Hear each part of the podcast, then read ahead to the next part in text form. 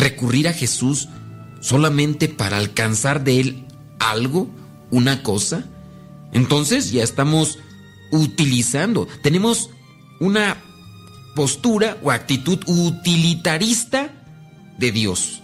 Es decir, lo utilizamos. Estoy enfermo, voy con Dios. Eh, estoy sin trabajo, voy con Dios. ¿Y qué tal cuando no estás enfermo? ¿Y qué tal cuando sí tienes trabajo? ¿Y qué tal cuando sí te va bien? Creo que aquí también debemos de poner atención en eso. Muchas personas iban a verlo cuando supieron las grandes cosas que hacía. Fíjense, el evangelista Marcos presenta esto. La gente iba a ver a Jesús por las grandes cosas que hacía. No presenta que iban a escucharlo por lo que decía, por lo que podía iluminar sus vidas con las cosas que decía, sino por lo que hace. Yo acudo con Jesús porque ilumina mi vida, ilumina mi vida y me ayuda para caminar mejor en este mundo. Me da sabiduría, me ayuda también a caminar con mi cruz. Me dice cómo hacerlo porque Él ya cargó con la cruz. Entonces nosotros también debemos de tener ese cuidado y esa reflexión. Y habrá gente que se molesta porque muchas personas buscan a un Jesús taumaturgo, alguien que cura las enfermedades, que siempre está dando cosas materiales o beneficios como tal. Hay que acudir a Jesús, que nos libera, que nos fortalece, que nos ilumina, que nos purifica, que nos limpia. Sobre todo Jesucristo busca lo que es la sanación del alma, el perdón de los pecados. Pero aquí muchas personas iban porque supieron las grandes cosas que hacía. Versículo 8. Supieron, cuando supieron las grandes cosas que Jesús hacía, ahí va la gente, ahí van. Dicen que este Padre tiene don de sanación. Ahí van con el Padre. ¿Quiénes van con el Padre? Las personas que están enfermas, que a lo mejor no quieren gastar en el médico, no quieren cuidarse también en su salud, porque tienen descuidos en su forma de vivir. Entonces, ¿qué es más fácil? Vamos con el Padre. Ahí van con el Padre. Entonces, buscar al sacerdote porque tiene don de sanación. Yo de verdad, no es que esté sentido, aunque van a decir, entonces no lo debería de decir, pero lo presento como una muestra. Aún en la actualidad muchas personas buscan al sacerdote en algunos casos porque obtienen algo de él. En algún momento me tocó, bueno, me han tocado estar con varios sacerdotes que se dice tienen don de sanación. Entonces, estoy con este sacerdote, se pone a confesar el sacerdote que tiene don de sanación y se le hace una fila grande de personas para confesarse. Y me dicen a mí, padre, pues también usted confiese. Le digo, ¿cómo no? Me ponen a un lado, a unos dos, tres metros, cuatro metros de distancia, coloco las sillas, me pongo la estola, una sola persona.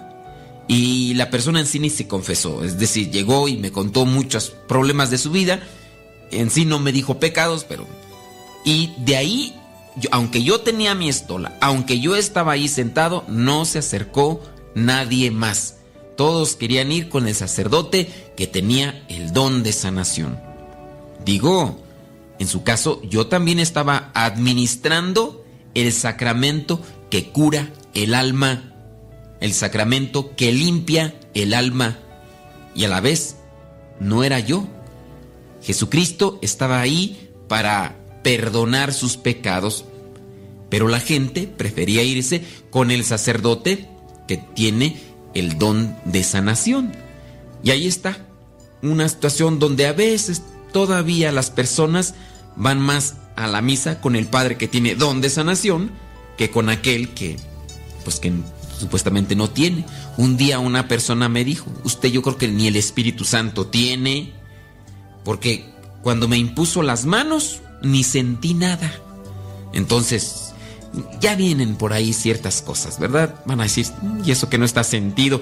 Pero retomemos el punto. ¿Seguía mucha gente a Jesús cuando ellos se enteraron de las cosas que hacía?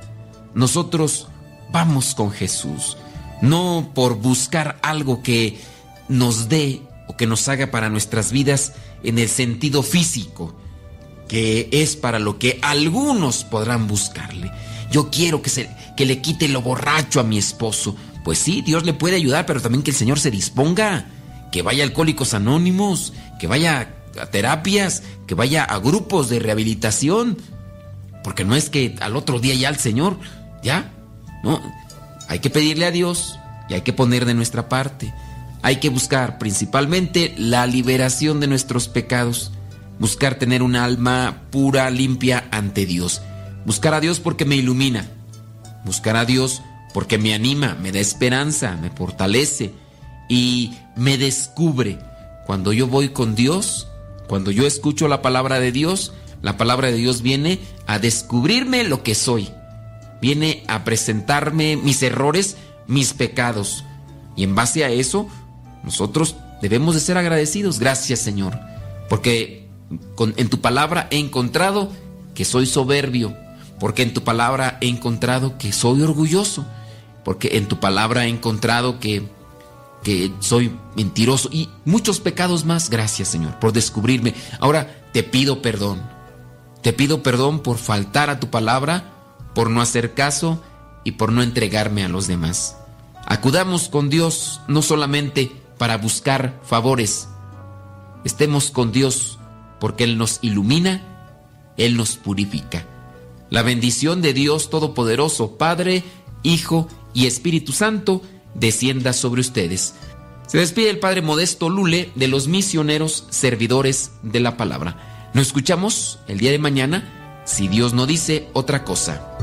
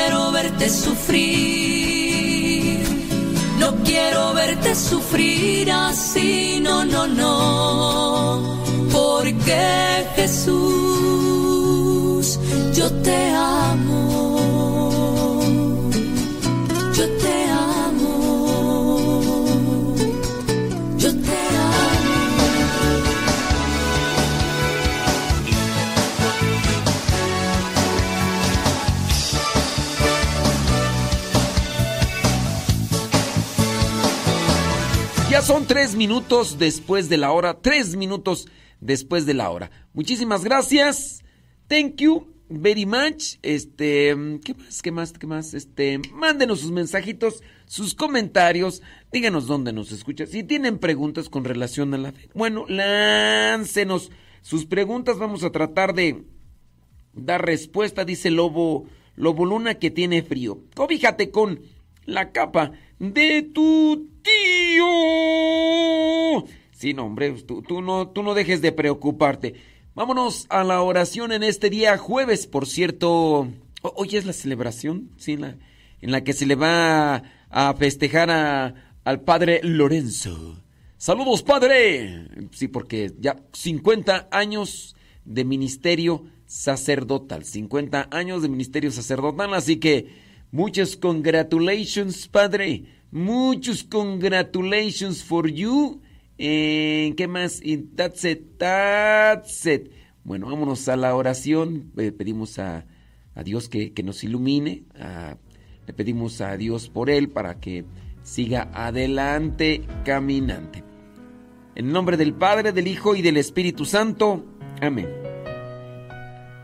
Bendito y alabado sea, Señor por todo lo que nos regalas día con día, porque me das la oportunidad de estar ante este micrófono en este nuevo amanecer, en esta nueva oportunidad que me das para corregir errores, para acomodarme siempre en tu santa voluntad y así poder también ayudar a quienes me acompañan.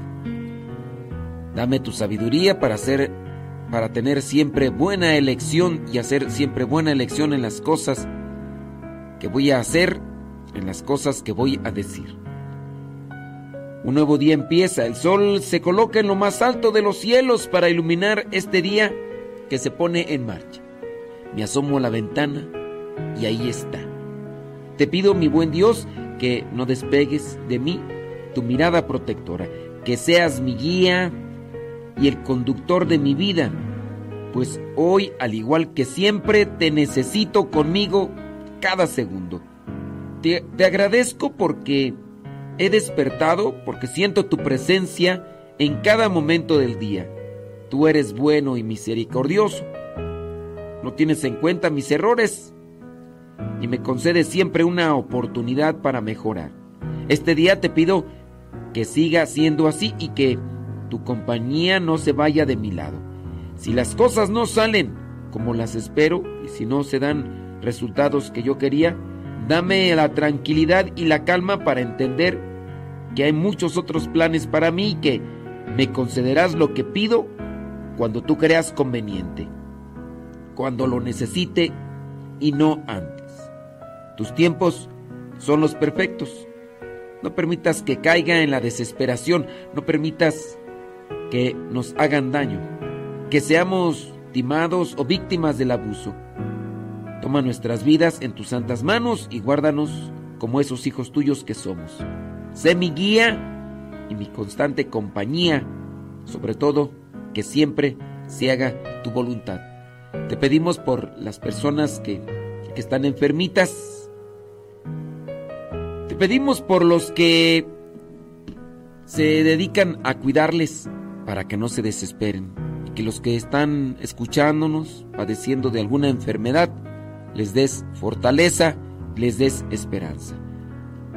Espíritu Santo, fuente de luz, ilumínanos. Espíritu Santo, fuente de luz, llénanos de tu amor. Ah, también te pedimos, Señor, por, por las personas que, que están mal, que están con una postura soberbia, orgullosa, cretina, zurda, altanera, prepotente, eh, amargada, enojada, pero que no lo reconocen, no aceptan.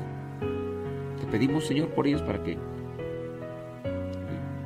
para que vean y para que reconozcan y para que acepten sus errores. En el nombre del Padre, del Hijo y del Espíritu Santo. Amén. Muchas gracias. Muchas gracias. Gracias por acompañarnos. Vamos a echarle rayas al tigre y que nadie, absolutamente nadie nos detenga. Gracias por escuchar el programa católico número 2. Vamos comenzando con buen ánimo, poniéndonos en las manos de Dios con mucha alegría y con mucho optimismo porque sabemos que Dios está de nuestro lado. Y sin otra cosa que decir, vamos a darle que es mole de olla. Y no te oigo, María Traisteni. Despegamos pues en esta nueva etapa con el programa Al que Madruga. Así es, señoras, señores, muchísimas gracias. Mándenos sus mensajitos. Si tienen pregunta, ya saben las vías de comunicación ahí en la aplicación o si no en nuestras redes sociales. Y ya ustedes ahí ponen pregunta, porque sí, ahí saludos, demás, dicen acá con frío, acá con frío, con frío. Bueno, pues, pero, están en su casita, están en su carrito. Si anduvieran al aire libre con esos 40 bajo cero, ya no estarían, ya no estarían, pero Déjame ver por acá. Saludos desde Valley, Arizona, dice José Miguel Montoya. Saludos desde. ¿Desde dónde tú? Ya me compré Rubén Flores. Habrá de Dios de dónde, pero bueno. Saludos, dice desde Woodland, California, Cecilia Villaneda. Saludos a Ida Ruiz desde Guadalajara, Jalisco. Rubén Flores dice que está allá en Houston, Texas. Rosalía, allá en Long Beach, California. Saludos, déjame ver dónde más. Mari Mendoza, allá en Tula de Allende. Saludos y déjame ver. Ofelia Mata en San Bernardino, California. ¿En dónde más? Bueno, pues ahí ya no nos dicen más saludos y más saludos. ¿Quién fue eh, de ustedes el día de ayer a una misa de bendición? De las mascotas. Ayer fue día de San Antonio Abad, hoy es día de Santa Prisca. Santa Prisca. ¿Alguno de ustedes fue así que haya ido a una misa donde hicieron la bendición de los animalitos?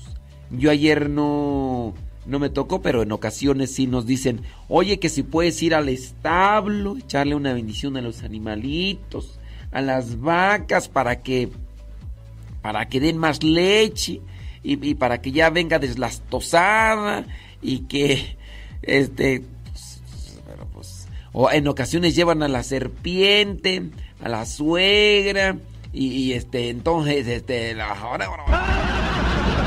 siempre señoras y señores. Pero bueno, espero que hayan pasado muy bien. Déjame ver por acá el día de hoy en el evangelio se nos presenta un mensaje de prudencia siempre, que es en lo que debemos de trabajar constantemente.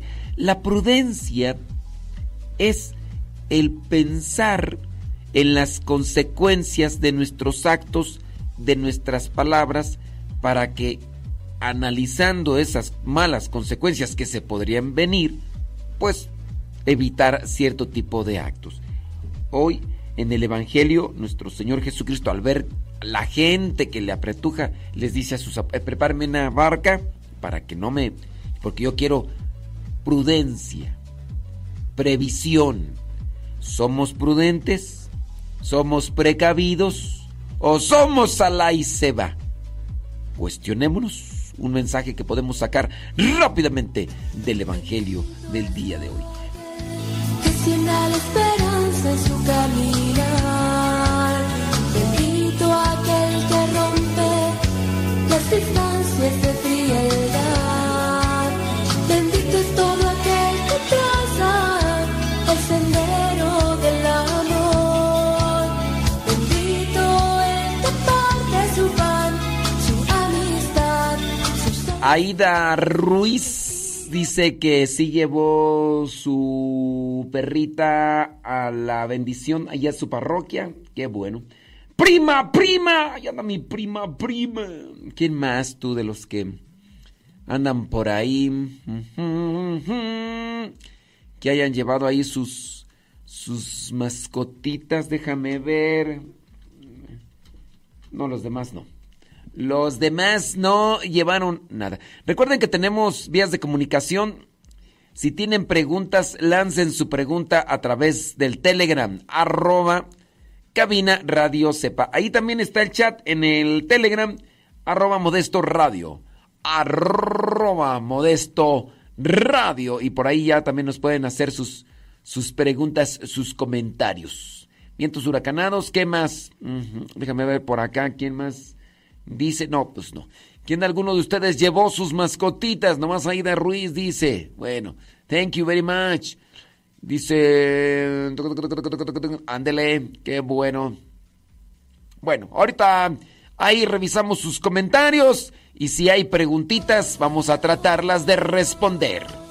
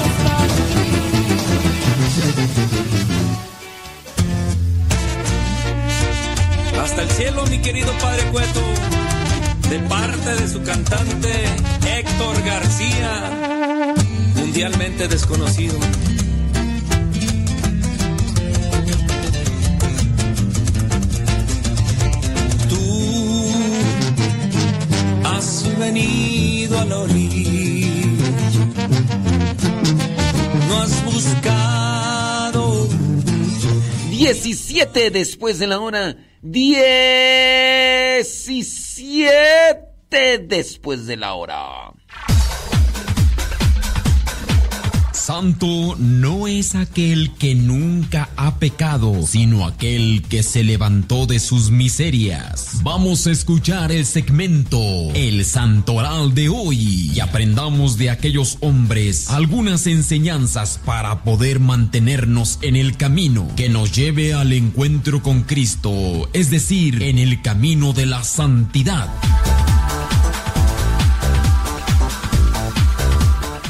Sí, son 18 después de la hora en este día jueves 18 de enero del 2024. Gracias Margarita, Virgen Dominica, de Margarita de Hungría. Hoy se tiene presente a Santa Margarita de Hungría, Virgen. También se tiene presente a otra santa, Santa Prisca. Y, y son las únicas dos santas, ¿eh? No hay santos, hay beatos, hay beatos, pero a esos a los beatos no los menciono, porque están en la antesala de la canonización y luego me los andan moviendo de un lado para otro. Pero fíjate, hoy hay incluso más, más beatas. Está una beata Beatriz de Ferrara, eh, ella monja benedictina. Está otra ah, beata, Cristina Sicarelli, Virgen Agustina.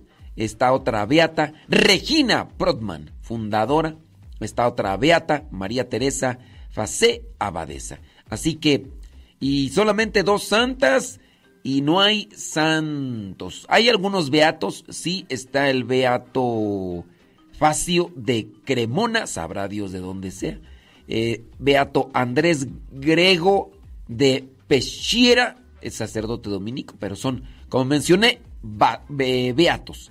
Prisca, vamos a ver un poquito de Prisca para tener una referencia, martirologio en Roma, conmemoración de Santa Prisca o Priscila nombre bajo el cual fue dedicada la basílica edificada en la colina de Aventino antes del año 499. ¿Sabes tú qué significa Prisca? ¿No sabes qué significa Prisca? Prisca significa antigua.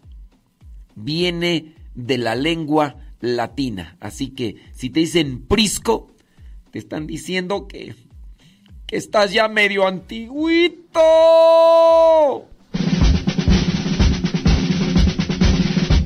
Una frase o un pensamiento quizá no cambie en tu vida, pero te podrá ayudar para generar una reflexión que te lleve a un cambio en tu manera de vivir. Vámonos al segmento Las frases del Facebook.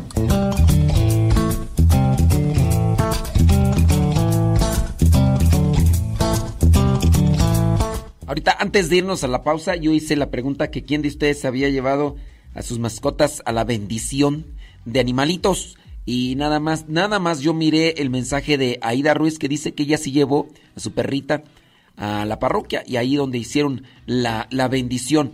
Y de ahí para allá, pues nada más fue el único comentario que miré de alguien que sí llevó. Todos los demás, yo no fui, yo no fui, yo no fui, yo no fui, yo no fui, yo no fui, yo no fui, yo no sabía, yo no sabía, yo no sabía, yo no sabía. En mi, en mi parroquia no hacen, en mi parroquia no hacen. ¿Fuiste? No, pero no hacen. ¿Y cómo sabes que no hacen? Porque yo digo, y pues no has, ahí no. Entonces, solamente eh, ayer se me pasó este comentario. Yo lo traía por ahí, pero se nos chispó.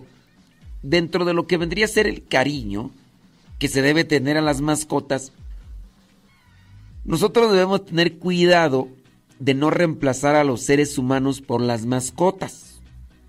Porque pues ya con eso de que hay personas que atienden más a las mascotas que a los seres humanos, pues ya no está. Ahí está también un desorden psicológico. Yo nada más les digo, ¿eh? Ya cuando reemplazamos a las personas por mascotas, ya hay un desorden psicológico. Ya no andamos bien.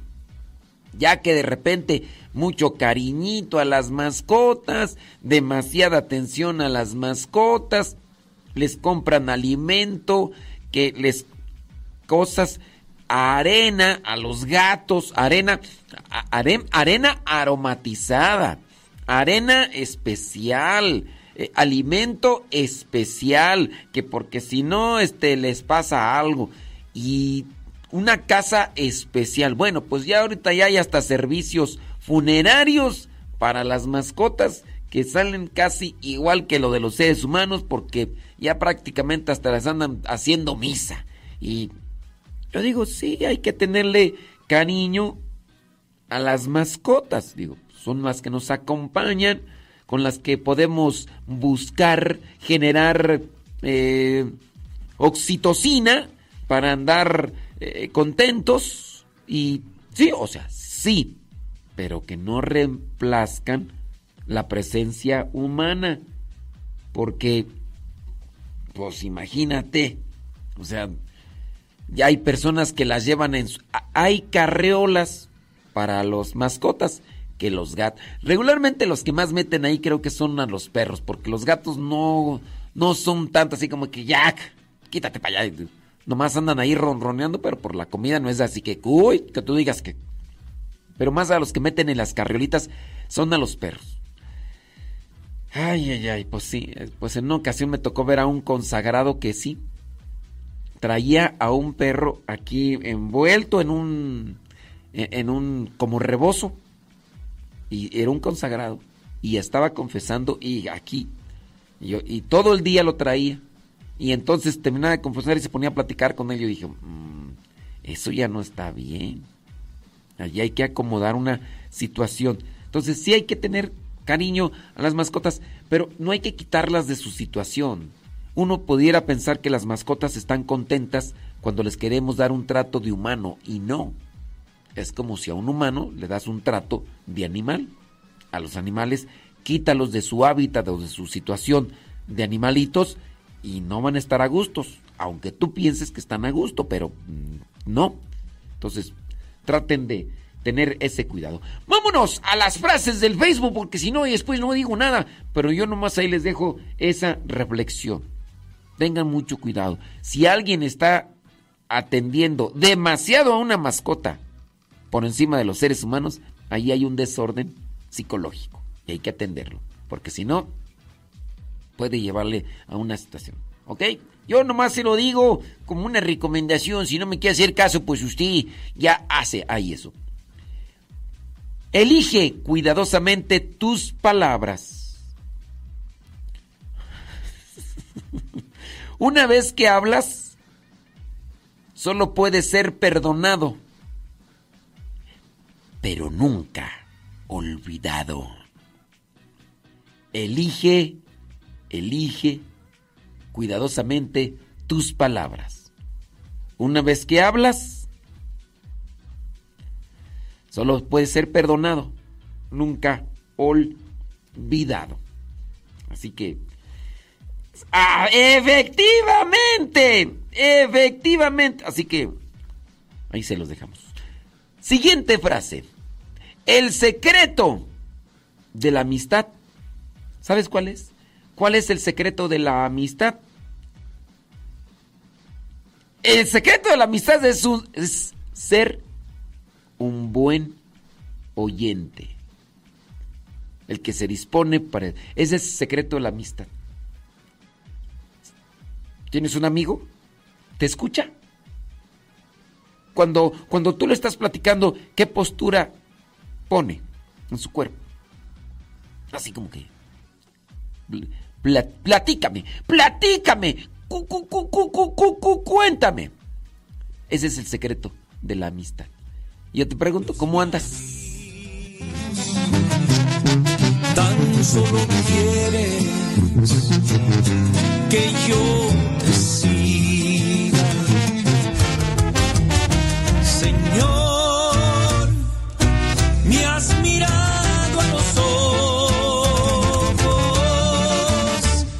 sonriendo. Has dicho mi nombre.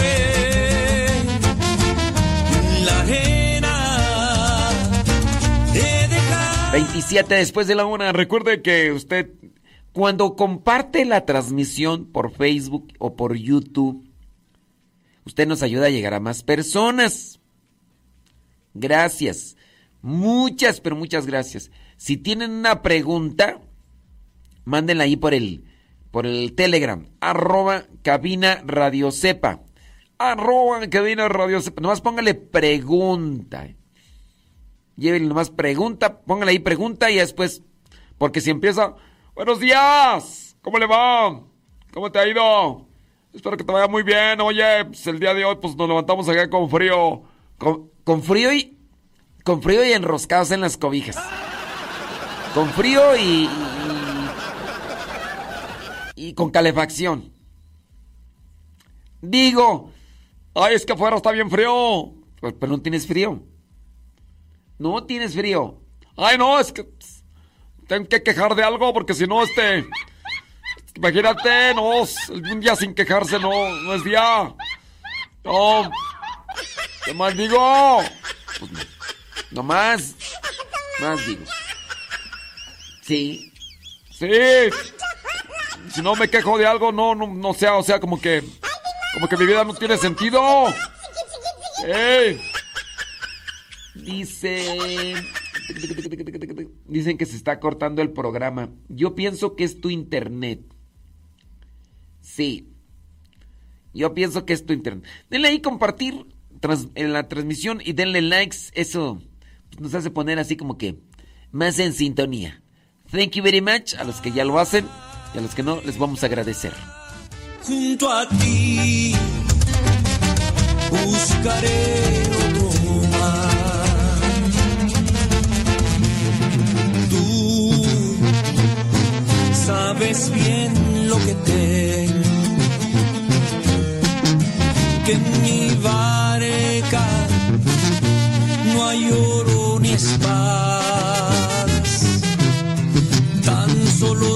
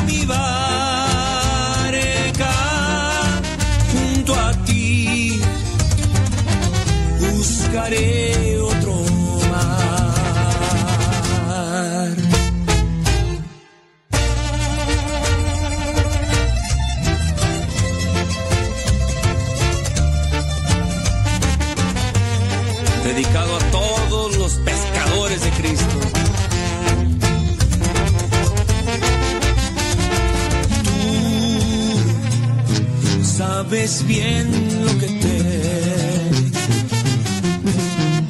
que en mi barca no hay oro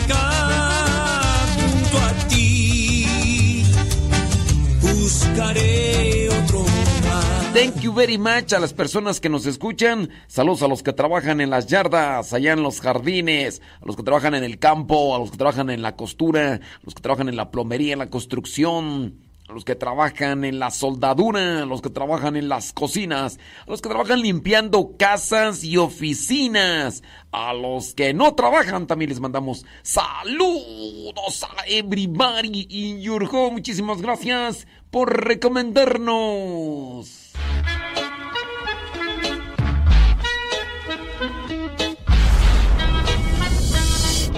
Estás escuchando el programa Al que Madruga con tu servidor, el Padre Modesto Lule.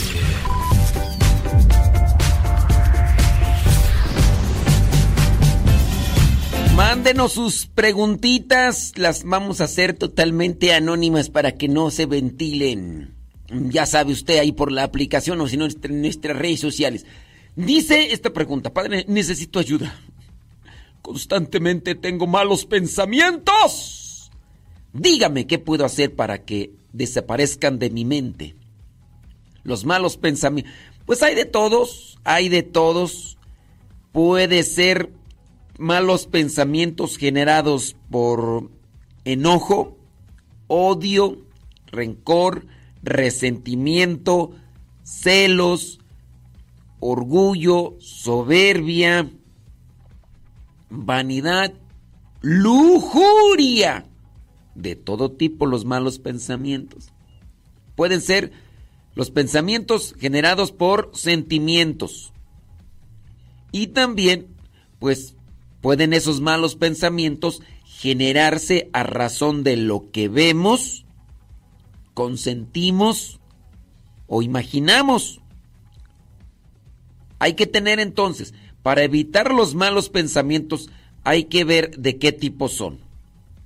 Tienes un mal pensamiento como, por ejemplo, odio. Es que tú ves a una persona y dices, ay, como no te... ¿Cómo no te desintegras? ¿Cómo no tengo aquí a, a Thanos? Para que... Con un chastoy. ¡Oh, perro! Pudiera ser un mal pensamiento. O a- algo que le pase mal, ¿no? Entonces, ¿qué hay que hacer para ese mal pensamiento? Pues hay que tratar de acomodar los sentimientos. Que en vez de odio, de enojo, de coraje, sean de esperanza, sean de caridad, sean actitudes y comportamientos de misericordia. No nos dice aquí la persona que, y no sé si es hombre o mujer, ¿verdad? Porque pues, ahí quién sabe cómo está. Pero con relación a eso hay que primero analizar de dónde viene el mal pensamiento. O es una situación que vi, puede ser el mal pensamiento de lujuria, no sé cuál sea.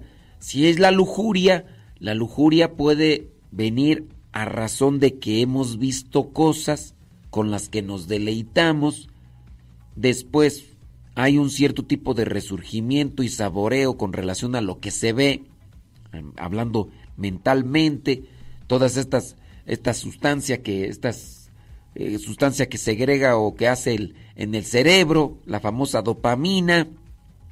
Es una cuestión así explosiva, demasiada, demasiada dopamina.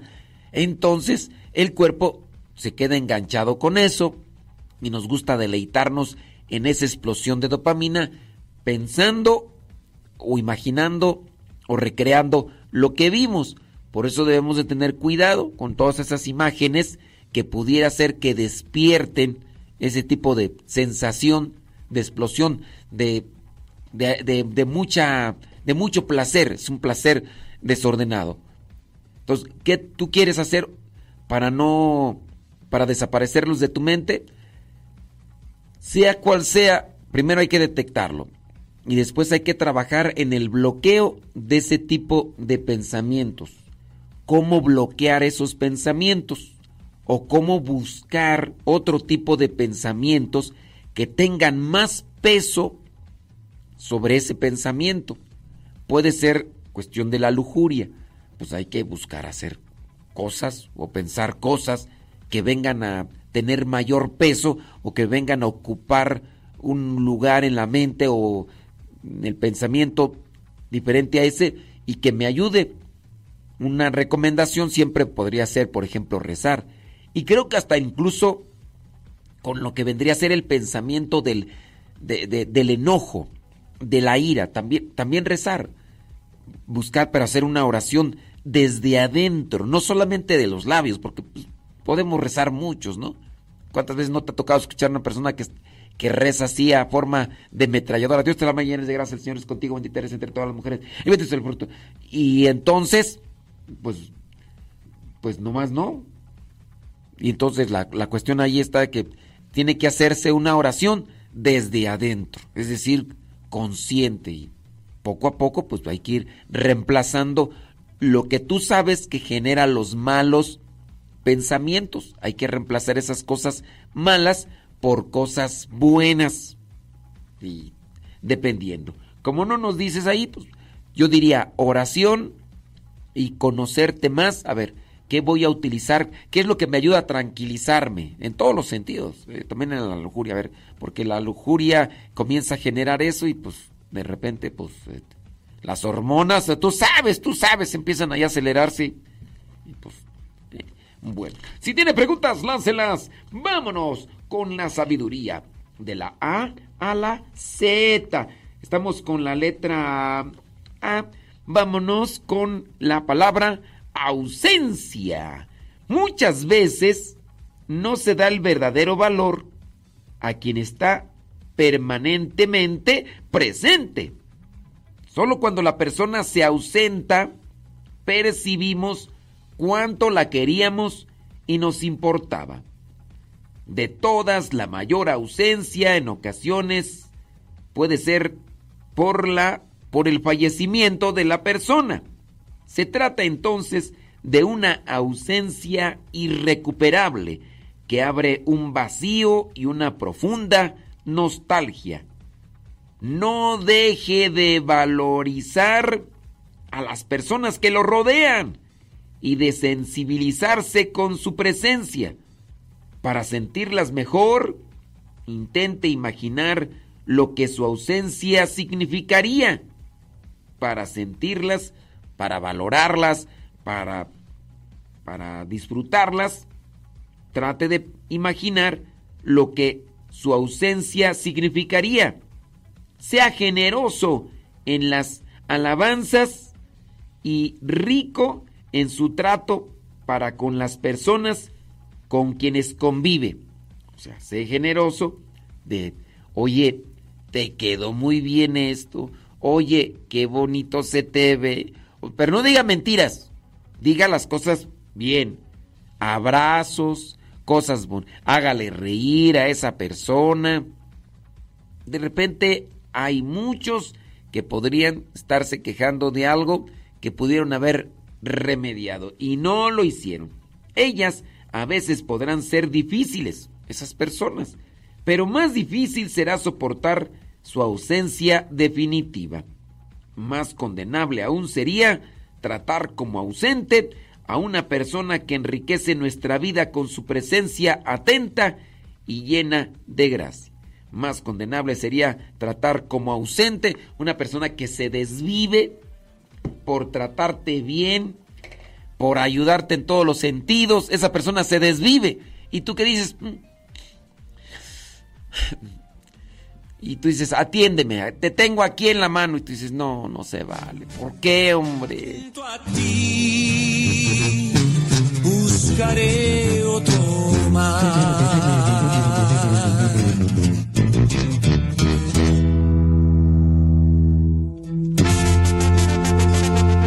Preguntitas, lance sus preguntitas, ya sábanas, ¿para qué cobijas? Arroba cabina Radio Sepa, nada más ahí póngale ahí pregunta, ¿eh? Porque acá nomás hay saludos, salud, salud, salud, salud. Ah, acá ya nos llegó una pregunta de varios saludos ahí. Dice, pregunta, porque yo entiendo todo lo que usted pone, escucho todos los días, pero cuando estoy con problemas con mi esposo, no escucho nada, ni quiero saber nada de la palabra, ni escuchar la radio. Y cuando ando bien, retomo todo, la palabra que usted coloca y vuelvo a escuchar radio. Pienso que me da pena con Dios por mi actitud que tomo y luego estoy bien. Sigo activa con la de Dios. Este, a ver. Es- ¿Crees que tu actitud está bien? Te enojas con tu viejo. Eh, tienes problemas y dejas de escuchar palabra de Dios. Dejas de escuchar el programa. ¿Crees que es lo correcto? ¿Crees que es lo correcto? Pregunto yo. Tran, tran, tran, tran, tran, tran, tran, tran. Ahorita vamos a hablar sobre esta cuestión. Salud, dice.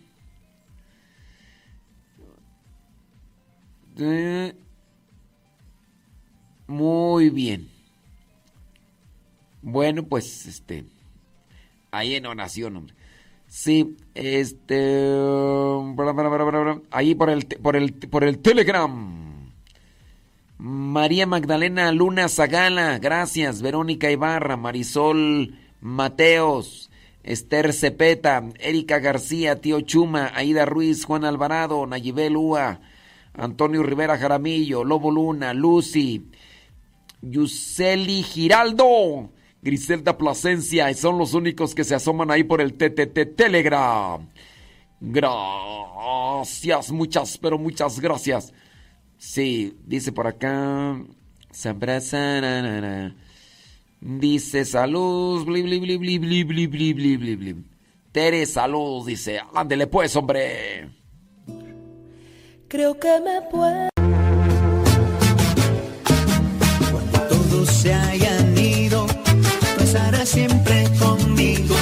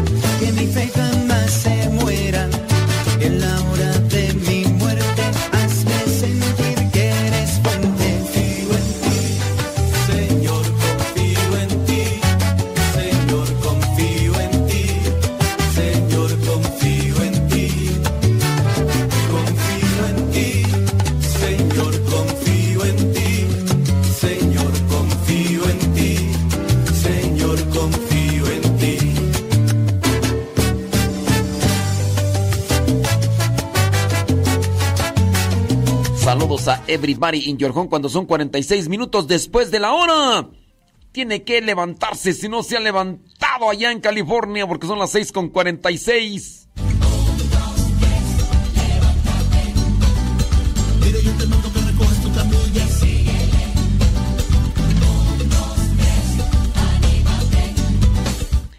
Un, dos, tres, anímate, un, dos, tres, anímate. Dice por aquí, aquí ya preparándome para ir a trabajar. Y con mi programa favorito, dice Tere. Bueno, pues, pues ¿qué quieres que te diga? Pues, es que Dios te bendiga. Oye, por ahí nos hicieron una pregunta. Eh, dice, mm, porque yo entiendo todo lo que usted escucho. Dice que cuando está bien, hacia anímicamente, con la relación con su esposo, pues escucha el programa. También dice que eh, escucha lo que ponemos ahí en las redes sociales y pone atención en ello, la reflexión de la palabra y todo. Pero cuando se enoja, cuando tiene problemas con su esposo, se desconecta del programa, se desconecta de la reflexión del Evangelio, se co- desconecta de las oraciones. ¿Por qué? Porque dice que como que le da vergüenza con Dios por su actitud. Dice que ya después que se tranquiliza, que pues ya otra vez retoma nuevamente a escucharnos y todo lo demás. Yo considero que usted está mal. Sí. Si a lo largo de- del día o de nuestra vida sabemos que hay algo que nos alimenta, que nos nutre, y tú dices, me enfermé, no voy a comer, me enfermé, no voy a tomar estas cosas. Imagínate, o sea, creo yo que incluso si tienes problemas, el hecho de que tú pudieras acercarte más a las cuestiones de Dios, a la palabra, a la oración, podrías encontrar más rápido una. O sea, te alimentas tú todos los días, ¿no? Y te enfermas, pero dejas de comer. ¿Por qué? Porque dices, estoy enfermo, pero tienes que comer. Porque si no comes, tu recuperación va a tardar más. Tienes que también que tomar en cuenta eso. Ok, yo es mi recomendación para que, pues para que te acomodes. Pero sí yo pienso que están mal. Dice por acá otra persona. Saludos, dice. Eh, que esté, espero que esté bien. Una pregunta, dice. ¿Es verdad que una persona enferma o en agonía sufre si su hija está junto a ella? Porque ella está en pecado, no está en casa y no está en gracia de Dios.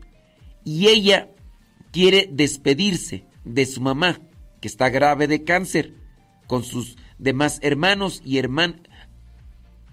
Está grave de cáncer. Sus demás hermanos y hermanas piensan que si ella se acerca a la enferma, sufre más. ¿Usted qué puede decir?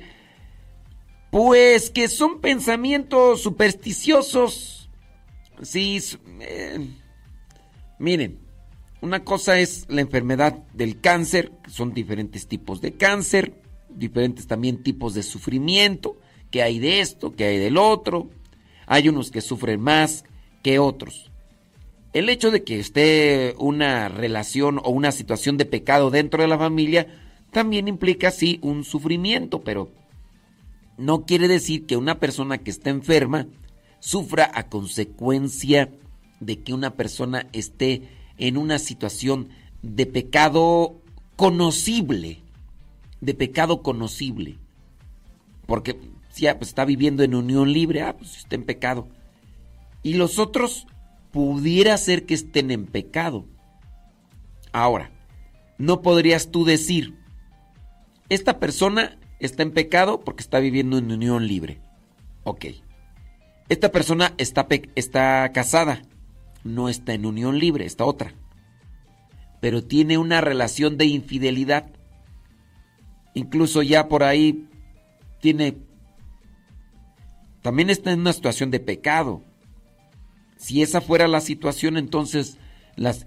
Ahora imagínate, los doctores o los médicos en los hospitales, pues muchos de ellos viven en una situación promiscua de libertinaje, con muchos, muchos no, ¿verdad? Pero muchos viven en una postura atea y muchos no, podría ser que vivan una vida de santidad, sí, pero los médicos están atendiendo a los enfermos.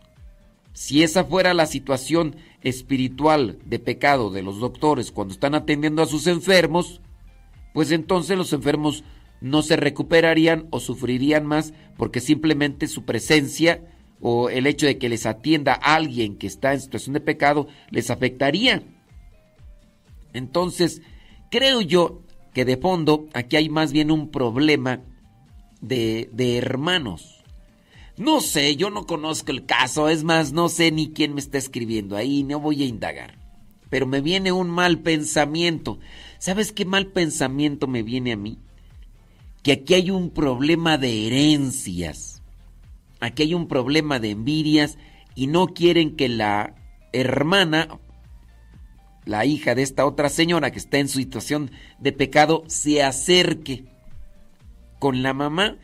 ¿Por qué? Porque ahí hay una cuestión que están queriendo pelear y pudiera ser que tengan temor a que la mamá vaya en un movimiento eh, de forma inmediata acomodar las cosas y dar más beneficios a esta o le vaya a compartir algo. Yo, yo así como que mi mal pensamiento tengo a pensar esto y a lo mejor me equivoco, pero este tipo de cosas se han escuchado en otras situaciones familiares y como nuestra situación de pecado viene a ser como cíclica o también a una forma de repetición de patrones, yo por ahí me pongo a pensar que eso más bien es lo que está de fondo con la intención de que esta hija que está viviendo en unión libre no se acerque con su mamá que está enferma o está muy grave del cáncer. Y ojalá, y no sé si es la persona que me está escribiendo, si es usted, acérquese a su mamá, aunque se meta con el pleito de sus hermanos, aunque la hagan sentir mal con ese tipo de comentarios. Puede ser que incluso su presencia le dé un alivio dentro del dolor y sufrimiento a su mamá. ¿Y quién pudiera decirlo, verdad? A lo mejor hasta sus mismos hermanos le pueden decir a la mamá, ¿dónde está fulanita de tal? Mamá dice que no quiere venir a verte, que esto y que el otro, porque se ha dado y mejor acercarse, oiga, no, no tenga comentario esto. Otra puede ser la superstición, que estas personas pudieran ser muy supersticiosas, pero sin conocer el caso, a mí me viene a dar ese mal pensamiento que, que a mí se me hace que es más bien eso de la de las cuestiones de de herencias. Ese es mi pensar. Dice por acá, eh, mi nombre es, mm, vivo acá, padre, mi novio y yo queremos acercarnos al sacramento del matrimonio, pero tengo un poco de miedo, ya que pues yo tengo 29 años y él 20, y pues no sé si la edad sea algún impedimento, santa madre de Dios. Mira, si sabes cuál vas, mira, tienen que, tú tienes 29, le ganas con 9 años, no son muchos, no son muchos, pero ten presente que él está en la flor de la juventud. Está muy chavo, mija. Está muy chavo, 20 años. ¿Y sabes qué es lo que va a pasar? Que dentro de unos 10 años más, tú vas a agarrar cuerpo de, de señora. Él va a estar en los 30. Y si no lo tienes bien acomodado emocionalmente y espiritualmente, este, va a ver más tu cuerpo que tu alma, que tu corazón, y pudiera ser que por ahí comience. Entonces por ahí yo sí veo un problemilla por ahí porque necesitarías acomodarlo muy bien espiritualmente y emocionalmente para que no se te ande yendo de eh, chile frito por ahí. Así que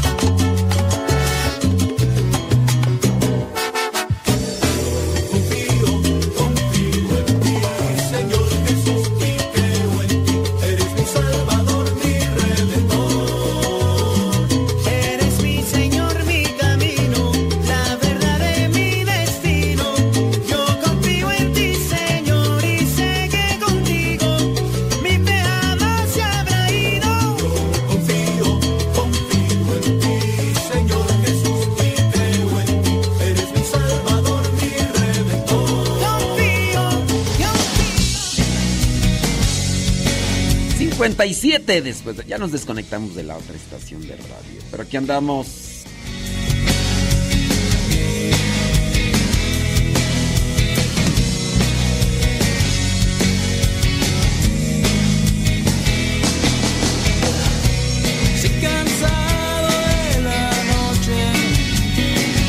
Gracias a los que nos acompañaron ayer aquí en la conferencia testimonio con Rubén García.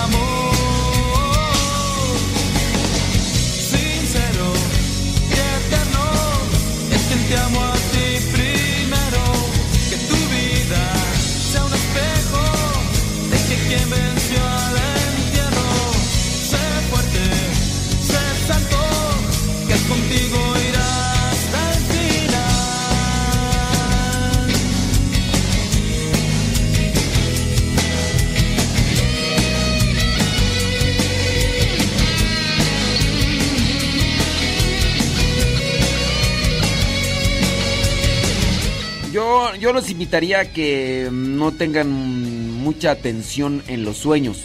Al, al único sueño que sí hay que hacerle caso es cuando soñamos que tenemos ganas de ir al baño y que ya estamos en el baño y que decimos, pues aquí ya, suéltalo. Porque... Ay, no, esos sueños... Digo, una cosa puede ser agüita. Agüita o morillo. Pero no voy a hacer el- el 2, dicen ahí en mi rancho. Y...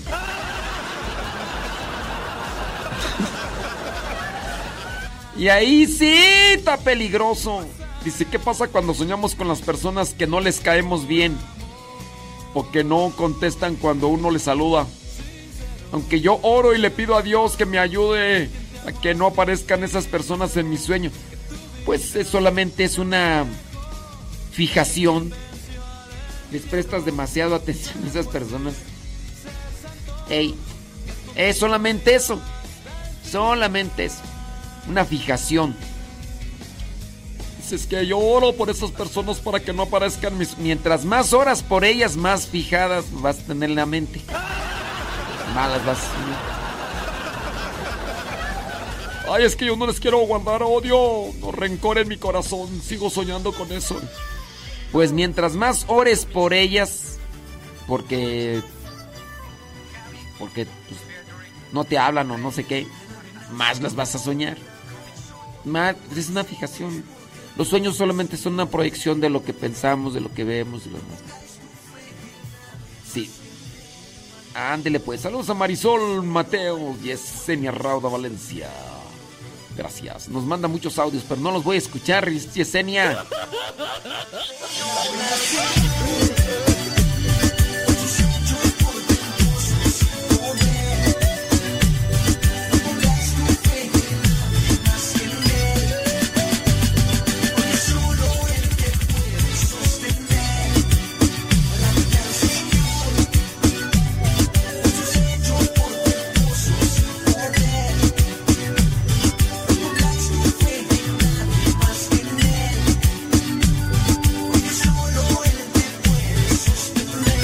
Saludos allá al chamaco de Yesenia Rado Valencia que me manda ahí, pero no le, no le entiendo.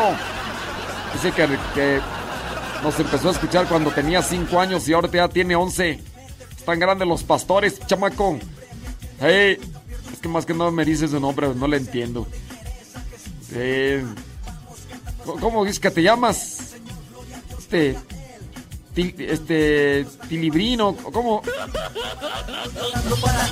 Jesús está vivo y lo tengo que gritar. Lo he visto y escuchado y lo tengo que anunciar. Jesús está vivo y derrama su amor, enviando a su espíritu a que nos sane hoy. Jesús está vivo y lo tengo que gritar. Lo he visto y escuchado y lo tengo que anunciar. Jesús está vivo y derrama su amor, enviando a su espíritu a que nos sane hoy.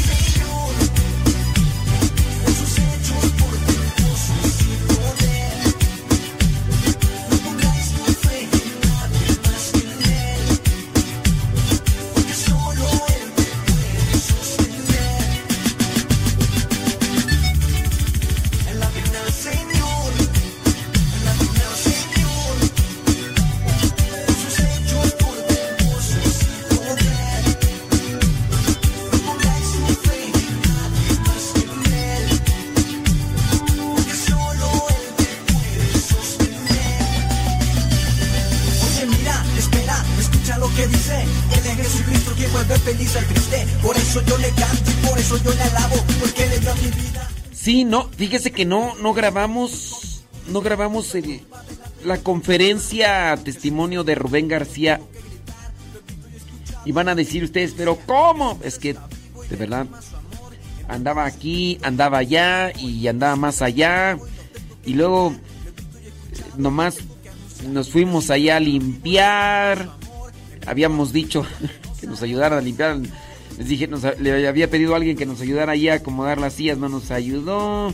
Y a la mera hora llegamos y pues ponte rápido allá, hacerle una manita de gato. Y después aquí, después allá. Y este... Y que sonido, y que no sé qué, y que tengo que ir para allá, y que... Y después, este, incluso tuvimos que dejar ahí a Rubén García ahí con, con la gente. ¿Por qué? Porque llegó lo de la misa. Ellos todavía siguieron. Y ya terminando la misa ya llegué y apenas iban saliendo. O sea que desde las 5, como, como las 5.20 hasta las 8. O sea, fueron 6, 7, 8. Y no, pues no. Nos... Falta de manos. Es que... Pues sí. Ah, es una niña. Ah, pues con razón. Es que, Ariela Baldovino se llama. Pues que no, que no le entiendo, Ariela. Pues también habla así como. No, no, no, no. Sí, sí, no, habla bien. Habla bien. Voy a poner nada más así para que. A ver si usted le entiende. Padre, yo soy Ayela Balodinos. Ah, ah. Te escucho de norte. Me, dices en inglés, eh. Allá la va a odinar. No, no, no le entiendo. Habla bien, hombre.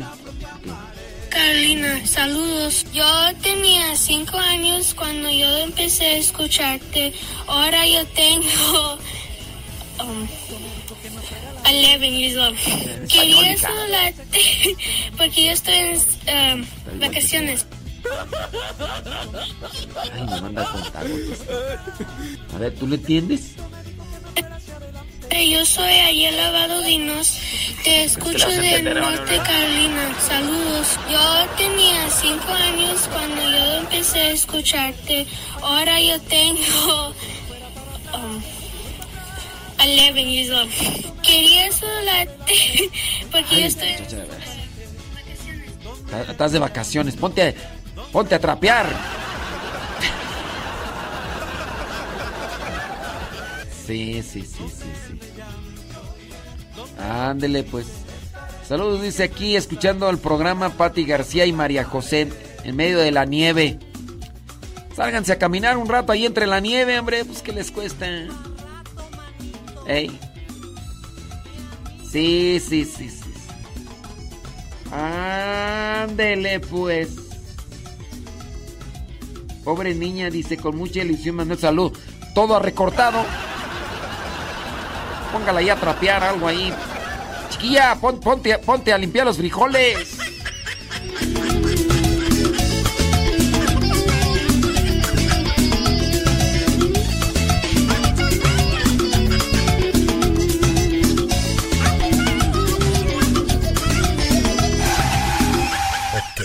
Suena el reggaetón.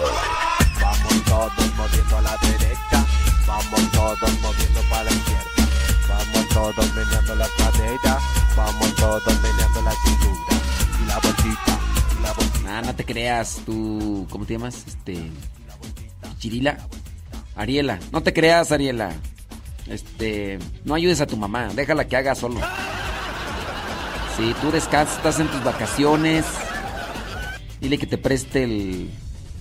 El celular. Ponte a ver videos en el TikTok. Este. Dile que te lleve algo de comer. Y tú disfruta tus vacaciones, Ariela.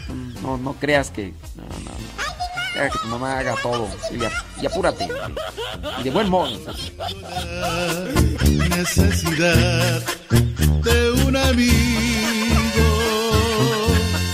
Busco a mi Jesús que me dará la luz a mi negro camino. Cuando siento la necesidad de ser amado, busco a mi Jesús, lo encuentro allá en la cruz,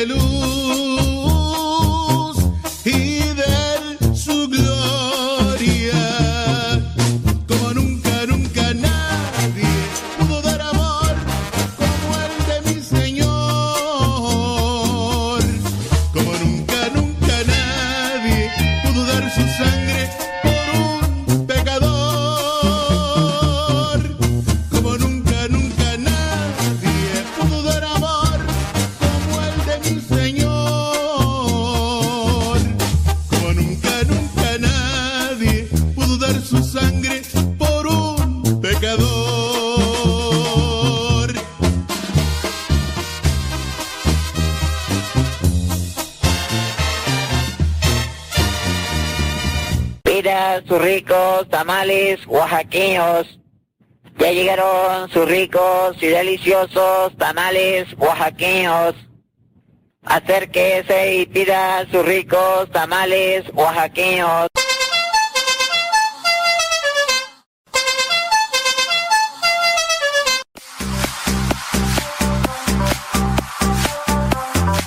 Espero que se encuentren muy bien donde quiera que se encuentren y como quiera que se encuentren. Les mandamos un saludito desde aquí. Eh, Póngase en conexión con nosotros. Póngase en sintonía con nosotros. Queremos hacer una reflexión con ustedes. Si ustedes nos lo permiten, pues vamos a tratar de hacerlo. ¿Qué le parece? ¿Qué le parece?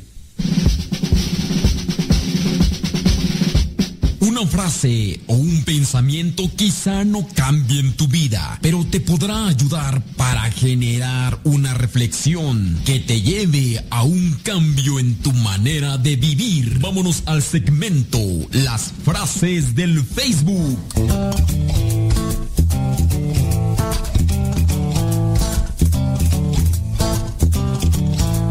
Frases del Facebook. Frases del Facebook. ¿Has encontrado frases? Bueno, apúntalas porque son buenas, te, te ayudan a, a pensar, te ayudan a reflexionar. La más pequeña acción es mejor que una gran intención. La más pequeña acción es mejor que una gran intención. Tienes intenciones buenas, que eso es muy bueno, pero pues nada más son puras intenciones. Ha- Hablando de propósitos, ¡ups! ¿Qué propósitos? ¿Qué de esto? ¿Qué propósitos de aquello? Propósito, bajar de peso. Comienza el año, eh, voy a bajar de peso. mm. Bajas, pero eh, la comida que metiste al refrigerador para recalentarla es lo único que bajas, criatura. Dices, después, después hago ejercicio. ¿Cuándo haces ejercicio? Traes puro sueño. Eh, De esos propósitos. ¿Qué otro propósito aparte de, de, bajar de peso cuando se comienza el año? Propósito de... ¿Cuál será tú? ¿Cuál, cuál es el otro propósito, Alex? Así que tú dices, oh, este propósito es de los más comunes y de los que menos. Hacer ejercicio, ahí me incluyo yo porque pues nomás... ¿A poco ese? Ah, dice Alex que, que no criticar al prójimo es un propósito. ¿Ese quién lo hace? nadie, no, pues no lo hace nadie.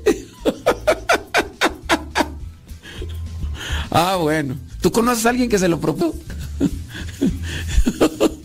ah, bueno.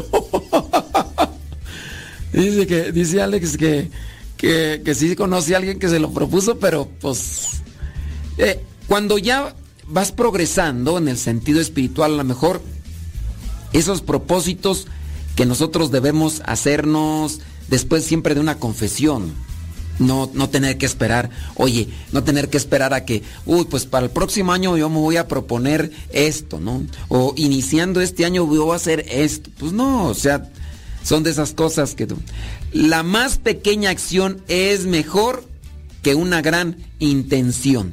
La más pequeña acción es mejor que una gran inte- intención. Pues ojalá y dentro de aquellos propósitos, eh, po- podremos hablar un poquito de los propósitos, ¿no? Propósitos espirituales, independientemente, eh, hablando del tiempo, del año o, o de lo que sea, que para nosotros pues es más significativo el año litúrgico.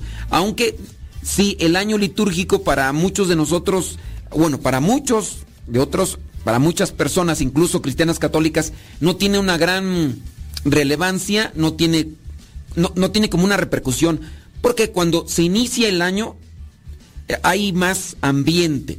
Cuando se inicia el año, ¿qué es lo que encontramos? Pues ya encontramos por aquí que feliz año y que no feliz año y por aquí no y, y feliz año. Entonces es una es un ambiente más remarcado y eso pues nos tiene que impulsar. eh, Comienzo una nueva etapa, comienzo una nueva oportunidad, comienzo esto y, y de esa manera nos podemos ir encauzando, nos podemos ir enfocando a, hacer un cambio. Yo creo que por eso los propósitos de inicio de año pudieran ser más, más presentes. Pero hablando de estos propósitos espirituales, eh, decía Alex esto de no criticar. Quizá ese propósito eh, sea naciente de una situación por la cual te dijeron, es que eres bien crítico, ya, ya deja de criticar. O, o la regaste y, cometiste un error, comenzaste a juzgar y a criticar a alguien y, y alguien se apartó de ti, alguien que tenía una amistad cercana contigo, ya no la tiene. Entonces, ¿por qué se apartó de ti? Porque dijiste esto, porque dijiste lo aquello, porque dijiste lo otro y que dijiste, ya, no, ya no voy a criticar. Mi propósito es ya no volver a criticar. ¿Por qué? Porque tengo los resultados de mi mala acción. Tengo las consecuencias de mi mala acción.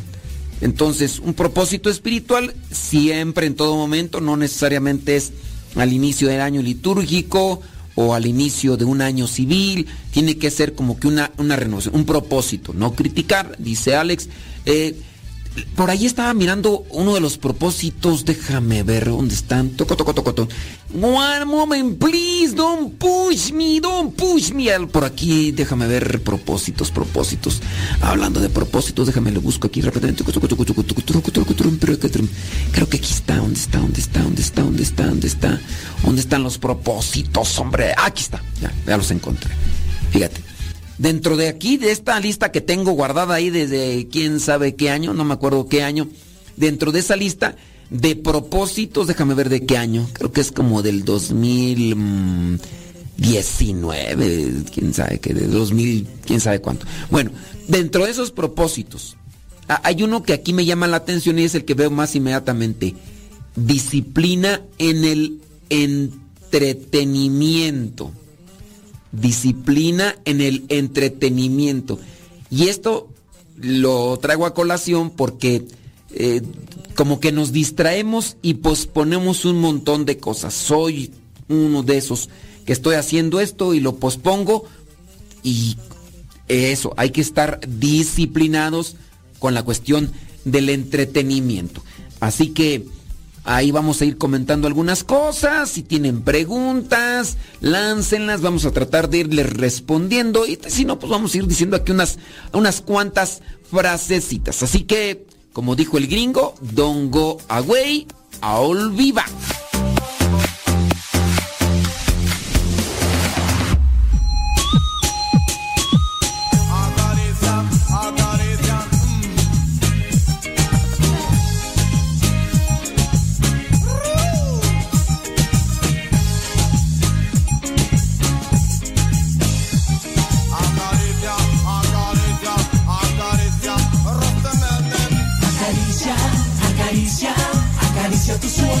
volar. Acaricia, acaricia, acaricia tu vida. A veces todo está nublado. A veces todo parece ya perdido. A veces se me escapa el llanto. A veces no me aguanto ni a mí mismo. Pero dar un paso más. Tal vez la luz se encuentra al final. Echa tus miedos a volar, te ayudará. Sacude eso y ponte a gozar. Acaricia, acaricia, acaricia tus sueños, no los dejes volar. Acaricia, acaricia, acaricia tu vida. Acaricia, acaricia, acaricia tus sueños, no los dejes volar. Acaricia, acaricia, acaricia tu vida. Anda, lucha por tus sueños. Ve por ellos, no estás aún vencido. Anda, que ese es tu derecho. Que si luchas, vencer es tu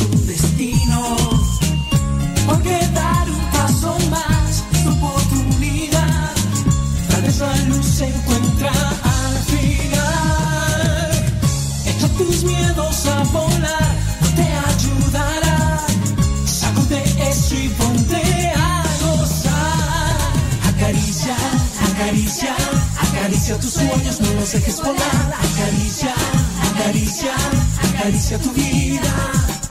Acaricia, acaricia, acaricia tus sueños, no los dejes volar. Acaricia, acaricia, acaricia tu vida.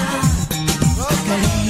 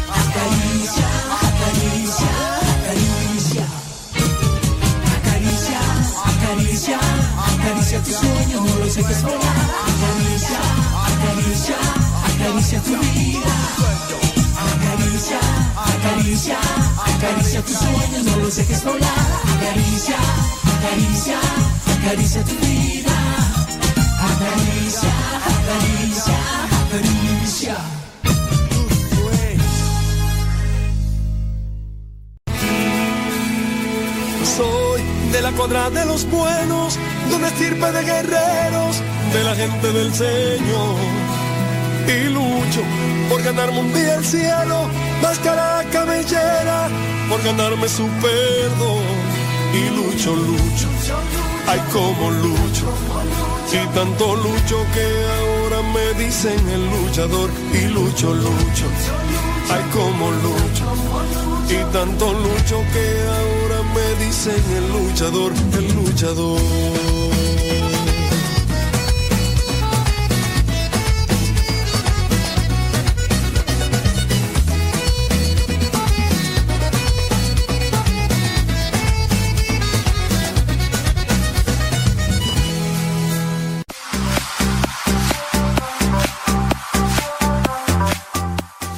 Vamos todos juntos como hermanos, miembros de una iglesia.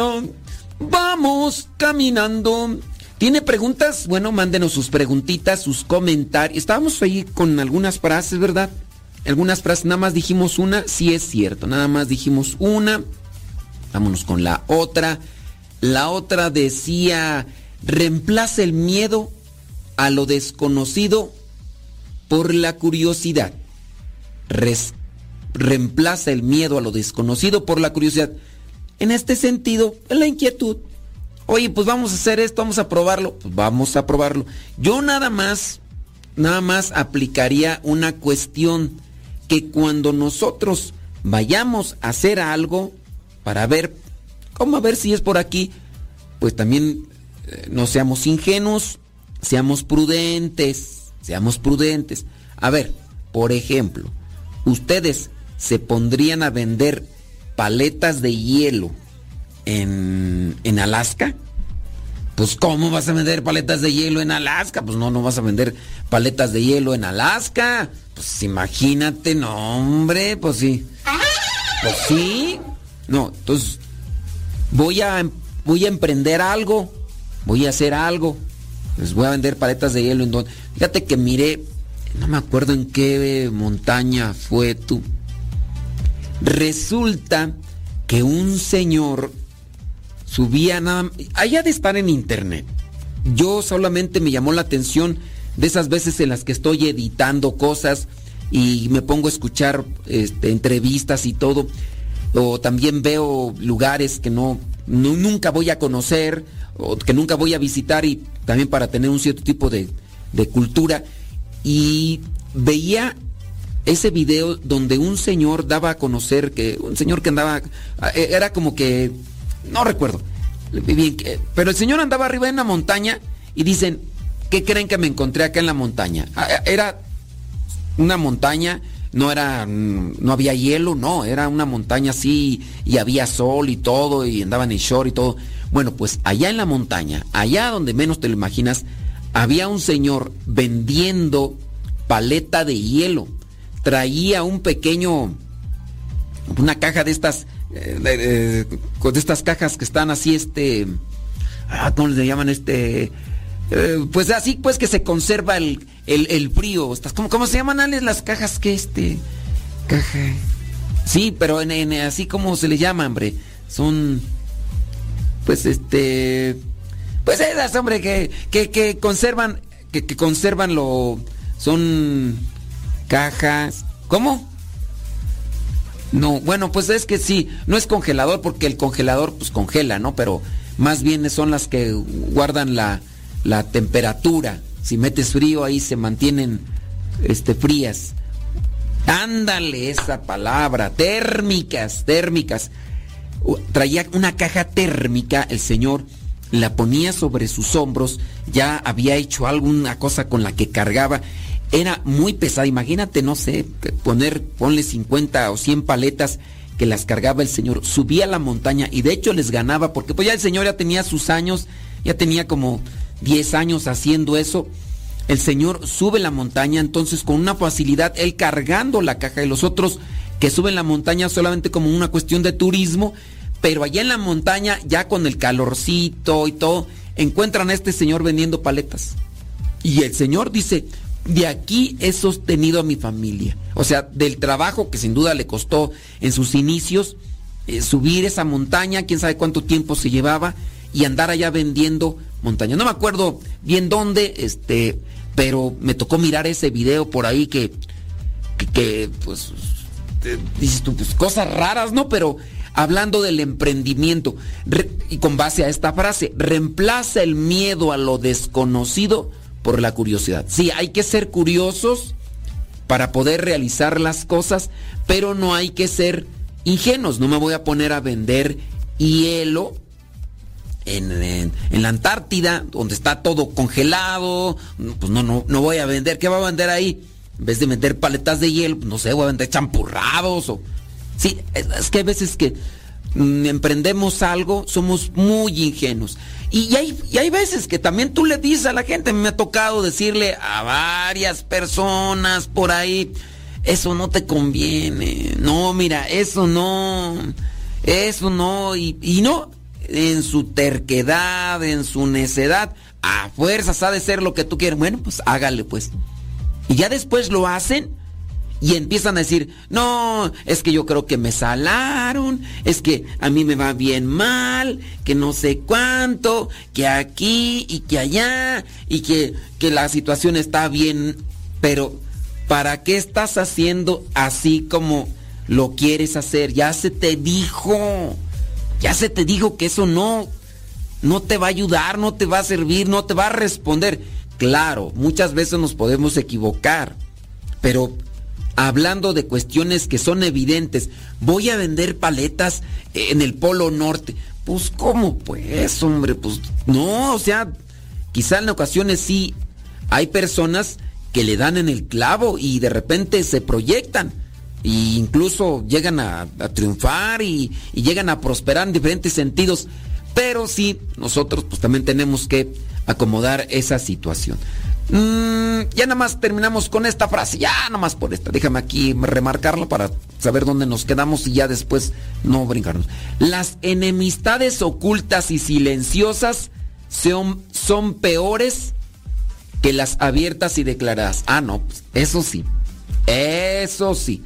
Las enemistades ocultas y silenciosas son peores que las abiertas y declaradas. Esas que pues son hipócritas, son personas hipócritas, te dan una cara, te, te sonríen, jajaja, pero apenas te volteas tú y la persona comienza a hacer sus cosas malas. Cuidado, cuidado. Hablando de testimonios y cosas buenas, imagínate recibir a uno de tus hijos de manos de un sacerdote. Esta es la historia de Mariana y Héctor que decidieron adoptar a dos de sus cuatro hijos. Mariana compartió, dice, eh, lo que vendría a ser su testimonio, su convicción, la ha llevado a confiar en Dios en todas las áreas de su vida, pero en especial en el de la familia, al momento de que Dios les planteó el deseo de la adopción. Mariana y Héctor se casaron hace muchos años con la idea de tener hijos.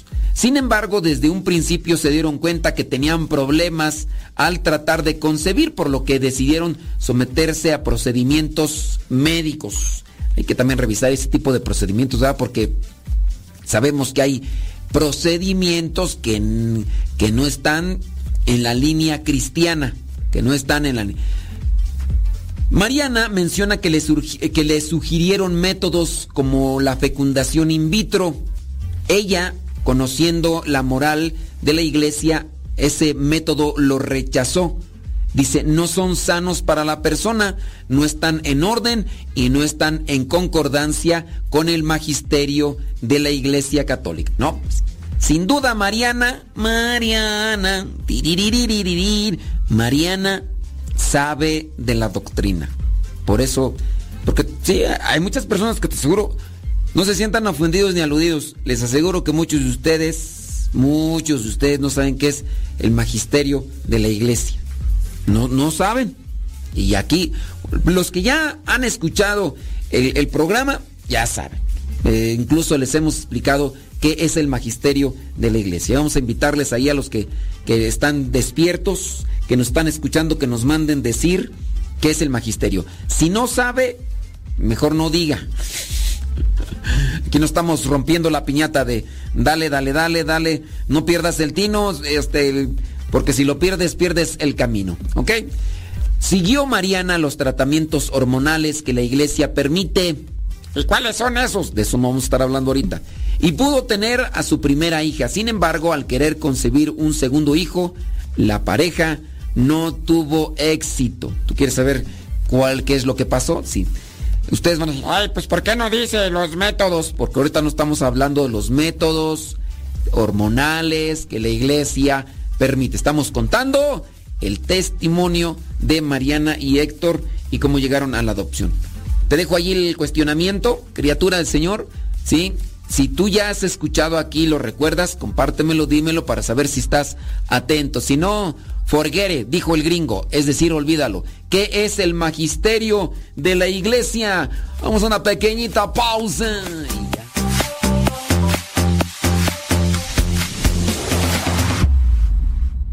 Se compra colchones, tambores, refrigeradores, estufas, lavadoras, microondas o algo de fierro viejo que vendan.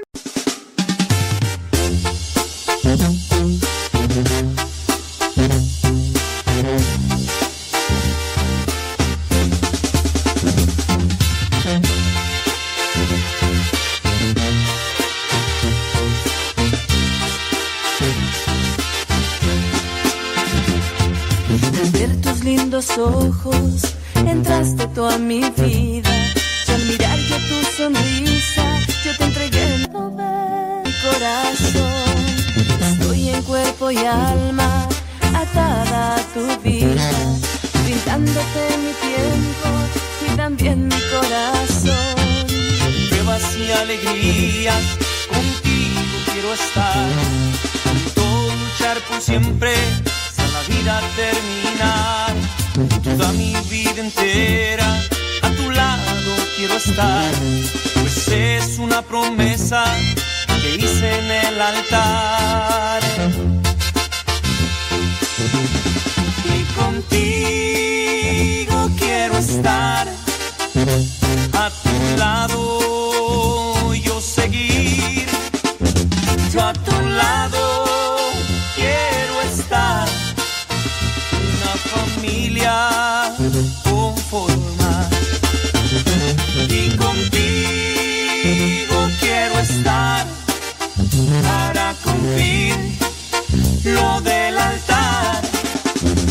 salud y en la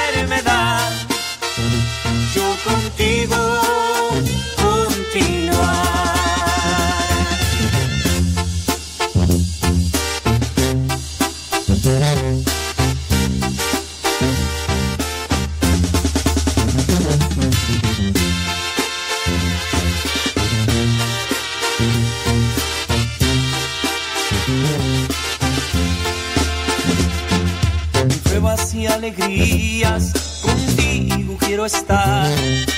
Todo luchar por siempre, hasta la vida terminar. Toda mi vida entera, a tu lado quiero estar. Pues es una promesa que te hice en el altar.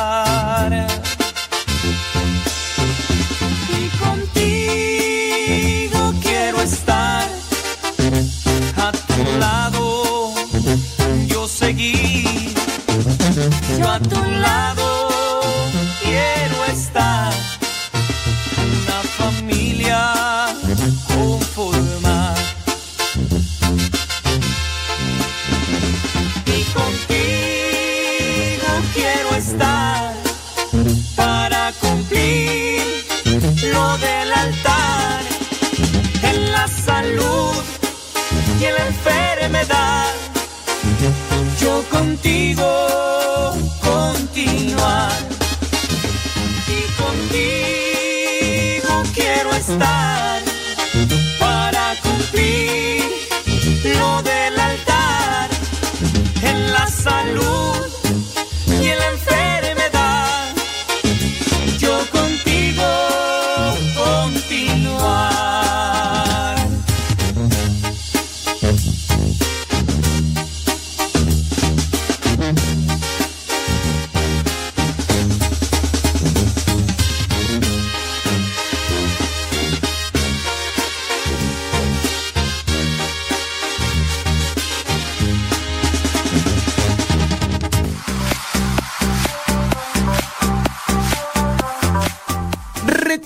si tiene alguna pregunta, algún comentario, eh, nos lo puede hacer llegar y pues con gusto vamos a tratar de responderle. Hoy está, estábamos ahí compartiendo el testimonio de la pareja de Mariana, que tiene más de 20 años de casados. La idea de adoptar, dice, comenzó al ver algunos familiares, dice que ya lo habían hecho. Mariana menciona que al escuchar los tabús que había, se frenaba un poco. ¿Qué son tabús? Tabú, tabús, tabús. Ahí le voy a dejar, ahí le voy a dejar que le investigue. Yo sé que algunos de ustedes eh, son buzos caperuzos y tan, pero ¿qué, ¿qué es un tabú? Entonces, al escuchar los tabús que había, se frenaba un poco. Al paso del tiempo decidió cumplir con la voluntad de Dios y responder a ese anhelo que había en su corazón. Iniciaron el proceso de adopción, dice, ahí en un centro donde de embarazo, donde buscan, dice, de primera instancia que el bebé que, eh, quede primero con la mamá. No obstante, en caso de que la mamá quiera dar a su hijo en adopción, se encargan del proceso. Menciona que el proceso puede llegar a ser largo dependiendo del tiempo que la pareja requiera para entregar la cantidad de documentos requeridos. Ustedes van a decir, pero ¿por qué tanto documento? Miren, es que hay tanta perversidad en el mundo. Hay tantas personas que se dedican a, a estar haciendo un cierto tipo de comercio con los órganos internos de, de los, de los niños. Y ahí está. Y hay otros más que se dedican a, pues, a cuestiones realmente sucias, depravadas. Hay gente que está mal del cerebro, diría mi mamá, tan mal del cerebro y, y con los niños. Son capaces de pagar fortunas de dinero con tal de darle rienda suelta a, a sus instintos.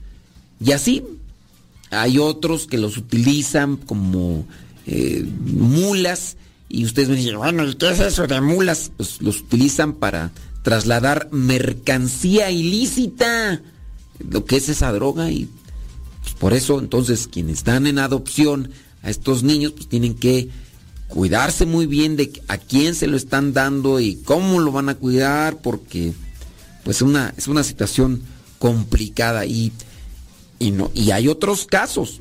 Hablando de la adopción de, de niños, pues también hay personas que se dedican a la brujería, al satanismo y que con los niños hacen cosas como sacrificios. Y eso también está, está feo.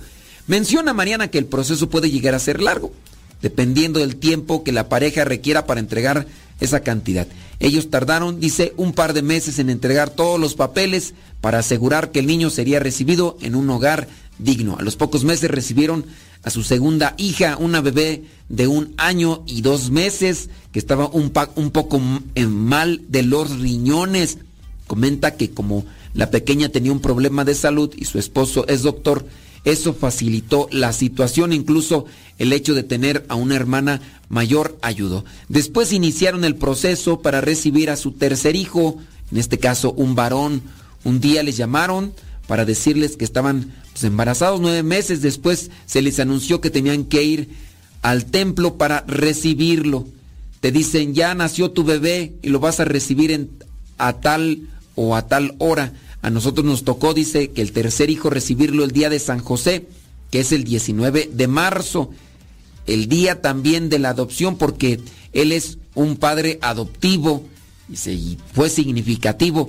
Así que el sacerdote dice, así que el sacerdote te entrega al bebé en el templo, da una bendición para la familia. Este en el lugar, pues, donde fueron ellos para buscar la adopción de estos niños. Dice, pasaron los años y Mariana quedó embarazada de su cuarta hija. Es esencial que la pareja que busca recibir a un integrante nuevo en su familia tenga puntos un- en común y objetivos que ayuden a superar los retos que se enfrentan. Ella lo sintió de esa forma con su esposo porque comenta que si se confía en la gracia de Dios, pues se pueden unir mejor al proyecto. Dice, en cuanto al matrimonio es ayuda porque dices, vamos tú y yo a pesar de lo que la gente diga y eso es muy bonito, dice, porque también les une. Mariana ve la adopción como un acto de amor muy grande, incluso heroico, porque es importante que los hijos sepan que han sido amados desde un inicio. Nada más que sí, pues hay que también evaluarlo y platicarlo. A veces hay parejas por ahí que pues no, no han podido tener hijos y como dijo don Teofilito, a forma natural no los van a tener porque o ella o él andan por ahí con problemas en el organismo y no los van a tener, pero sí los pueden tener en adopción. Pero sí me ha tocado ver algunos casitos o saber de algunos casitos que tú dices, pero ¿para qué quieren adoptar, hombre? Tan como perros y gatos esta gente. Primero acomoden su vida, su relación. Y hay, de ese rato yo decía, de la mente ingenua, de la mente eh, sin talento, diría mi mamá, que no piensan bien las cosas. No, no. Yo decía eso de, vas a emprender un negocio, pues analízale bien qué tipo de negocio. Pero hay gente también así que sin, sin talento. pues, tú dices, pues que no. no? Decía una señora, recuerdo yo, dice, yo le, yo le cuestioné, le dije, pero ¿para qué quieres tener hijos? O sea, porque me pedía una oración y, ah, es que Dios no me escucha y que no sé qué, y que no sé cuánto y que yo quiero tener hijos. Dijo, a ver, primero arreglen su situación porque yo sabía que con el viejo andaban como perros y gatos. Primero arreglen bien su situación. Vean de, de qué manera pues ahí tienen, tienen que trabajar eso. Porque pues no está bien pues que, que anden así. No, pero es que yo, yo pienso, decía la ingenua esta. Yo pienso que eh, cuando lo tengamos, ya eh, nuestros problemas se van a acabar. O sea, ¿cómo? O sea, pues que el niño es una piedra filosofal o es una piedra mágica.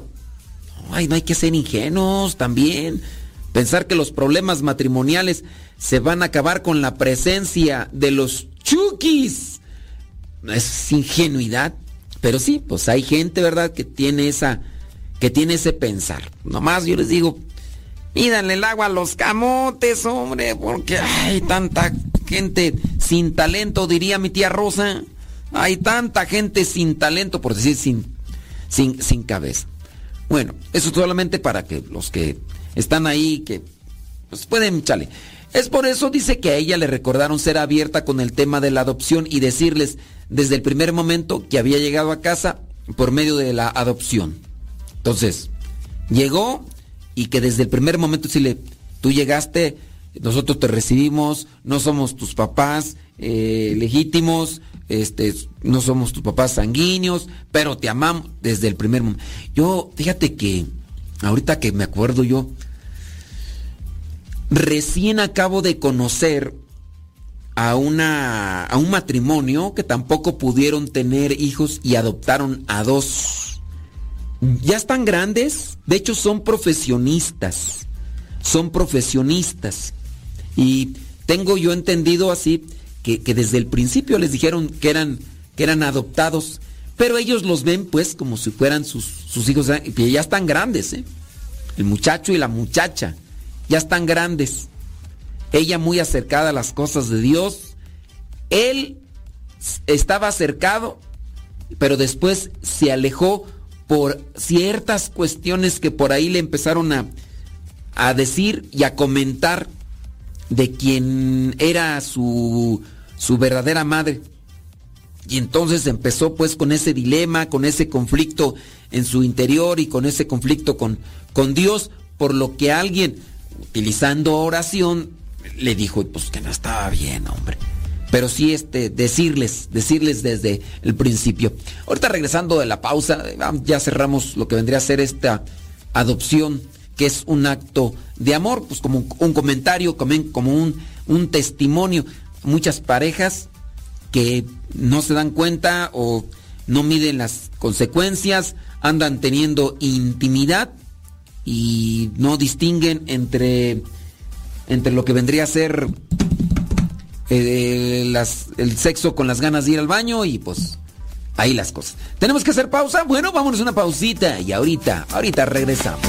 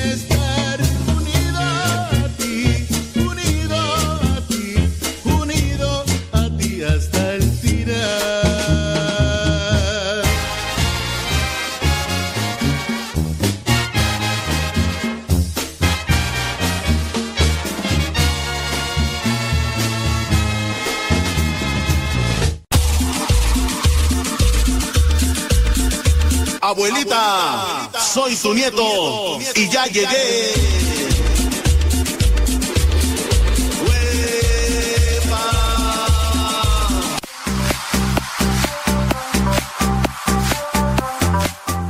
¿Tienes preguntas? Si tienes comentarios, mándalos. Vamos a tratar de darte una respuesta. ¿Algunos de los que nos están escuchando han pensado o han hecho esto de, de la adopción? ¿Cuál es, ¿Cuál es su experiencia? Decía yo antes de la pequeñita pausa, decía yo sobre esta familia que les digo me tocó conocer ellos dos adoptados y dentro de esta situación. El señor, eh, por lo que yo pues veía, un señor que confía mucho en Dios, la señora también, el señor muy trabajador, la señora sin duda también muy trabajadora, porque cuando miré ahí, este, cómo estaba su situación, digo, ¿quién, quién hace todo esto, señor? Dice, yo. Dije, ay, no, pues, está, está pesado el asunto, está pesado el asunto. Bueno, les mandamos un saludo a cada uno de ustedes, donde quiera que escuchen y como quiera que escuchen. Oye, yo dejé por ahí la pregunta y me dejaron nada más en visto.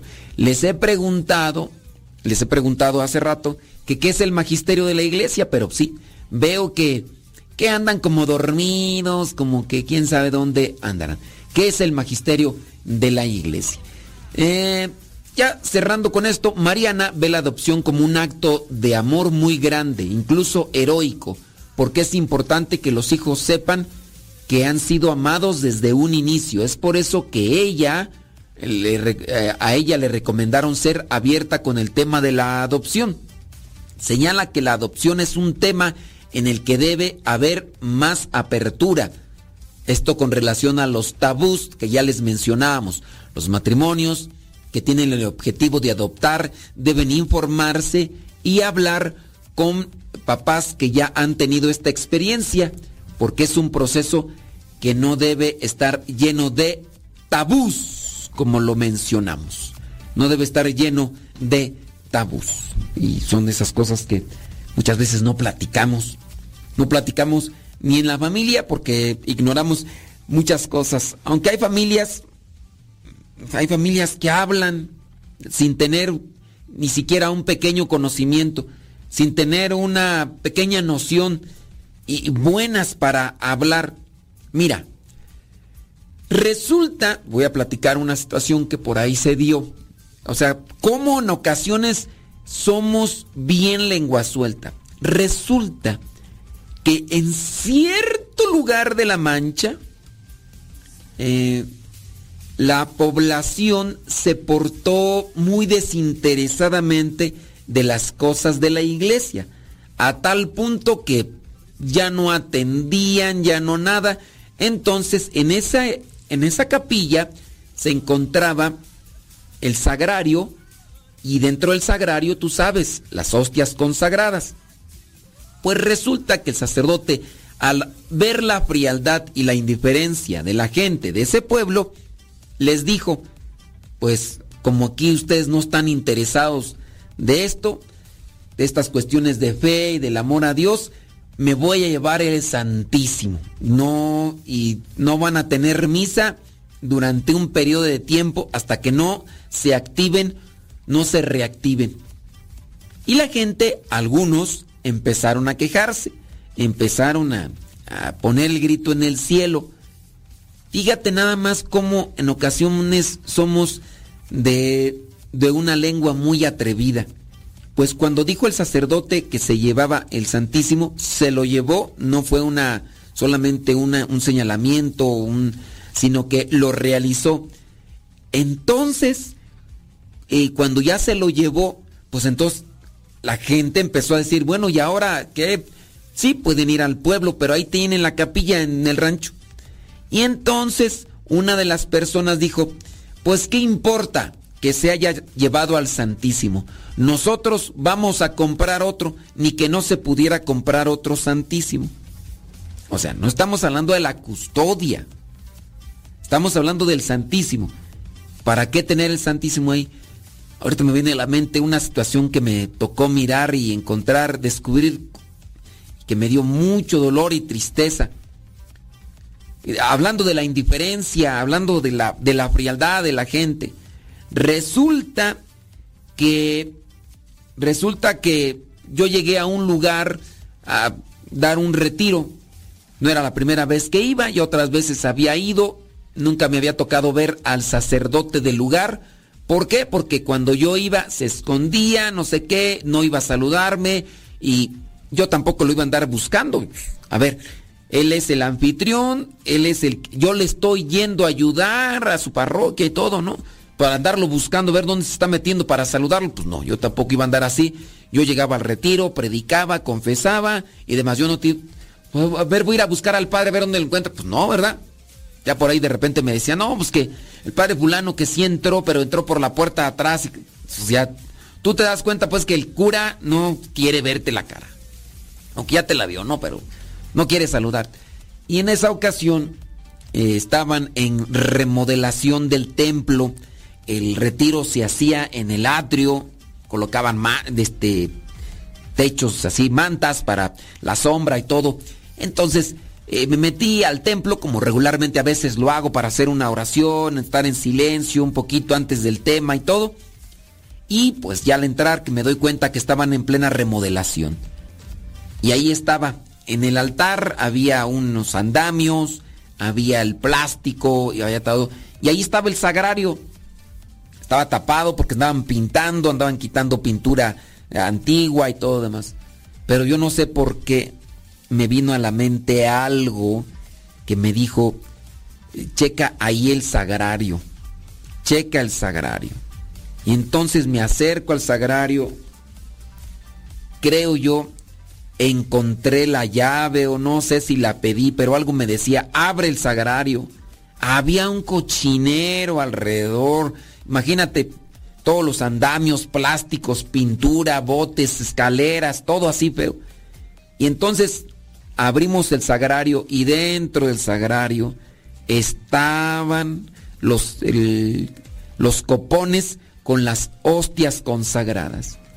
Yo dije, pero pues el párroco sabe que están en remodelación. ¿Por qué dejar aquí a nuestro Señor Jesucristo en este ambiente? Con, con esta situación, pues. Esa es una frialdad que ahí podríamos apegar a modo de este sacerdote que le digo, ni siquiera tenía la intención de buscarme para saludarme o agradecerme, pues pero yo no iba porque me agradeciera, yo iba a dar un servicio, ¿no? Que de las dos, tres veces que fui, nunca, nunca lo miré. ¿Verdad, Conchis? ¿Verdad, Conchis? Entonces, e- esa ocasión, me tocó ver eso. Pero con relación a la frialdad y a la sequedad de, de la gente, eh, estas, y, también a- con, relación a lo atrevido que, que a veces somos, esta persona dijo, pues no importa que el sacerdote se haya llevado la la, la, la, la hostia, la, no, no, no, no importa que se haya llevado eh, la- el Santísimo. Nosotros vamos a comprar otro. Esto con relación a este tema de los tabús, con relación a la adopción y otros temas más que pues, les hago la invitación para hablar de ellos y esclarecerlos, pero solamente remarcando que cuando hablemos de un tema, hablemos con, con fundamento, con conocimiento y no hablar a lo sonso, no hablar a lo tarugo, porque hay veces que sí hablamos de muchos temas, pero sin conocimiento. Sale una cuestión de la iglesia y ahí estamos hablando y no sabemos ni persinarnos. Sale una cuestión de política, ahí estamos hablando, no sabemos ni qué onda con... y así de deporte y todo, hay que hablar de las cosas que tengamos que hablar, pero que cuando hablemos de ellas, pues lo hagamos con una cuestión ya de, de fundamento, con una cuestión más bien ya ac- acomodada. ¿Cómo la ven? Sí, yo iba aquí a tratar otras cuestiones, pero ya se nos fue el tiempo, ni modo, dijo Lupe, ¿qué le vamos a hacer? Dijo Don Roberts. Yo creo que terminamos acá con una frase, ándale. Yo les pregunté ahí que qué era el, el magisterio y creo que no, no llegó por ahí nada. No, no llegó. Por lo menos no veo ningún comentario con relación a lo que dice el magisterio. Vámonos entonces con una frase para ir cerrando ya esto. esta frase, mucha gente gasta dinero que no tiene y compra cosas que no quiere para después que caer en la infelicidad.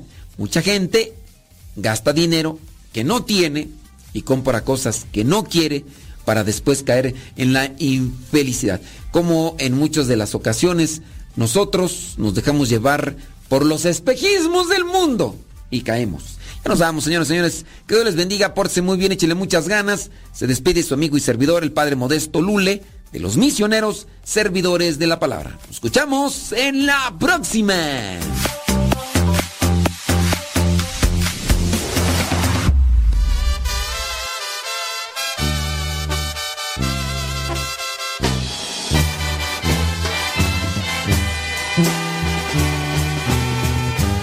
Este amor apasionado anda todo alborotado por volver.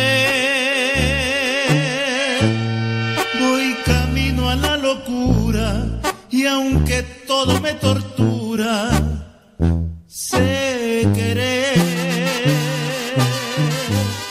Nos dejamos hace tiempo, pero se llegó el momento de perder. Tú tenías mucha razón, le hago caso al corazón y me muero por volver.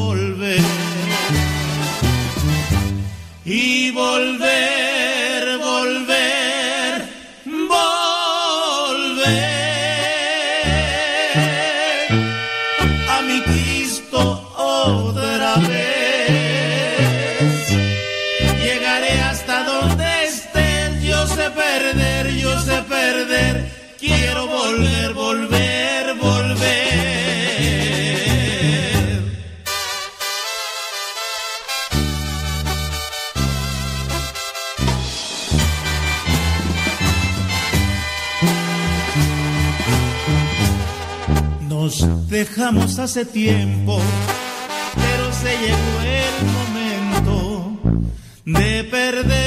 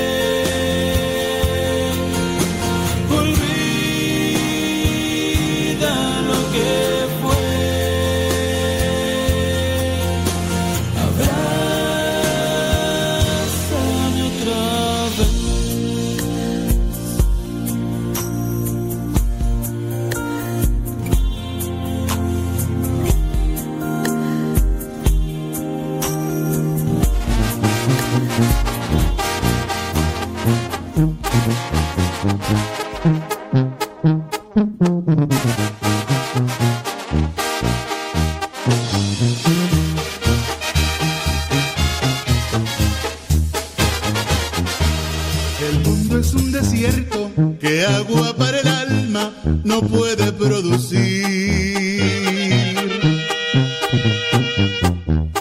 Y en ese desierto mi alma transitaba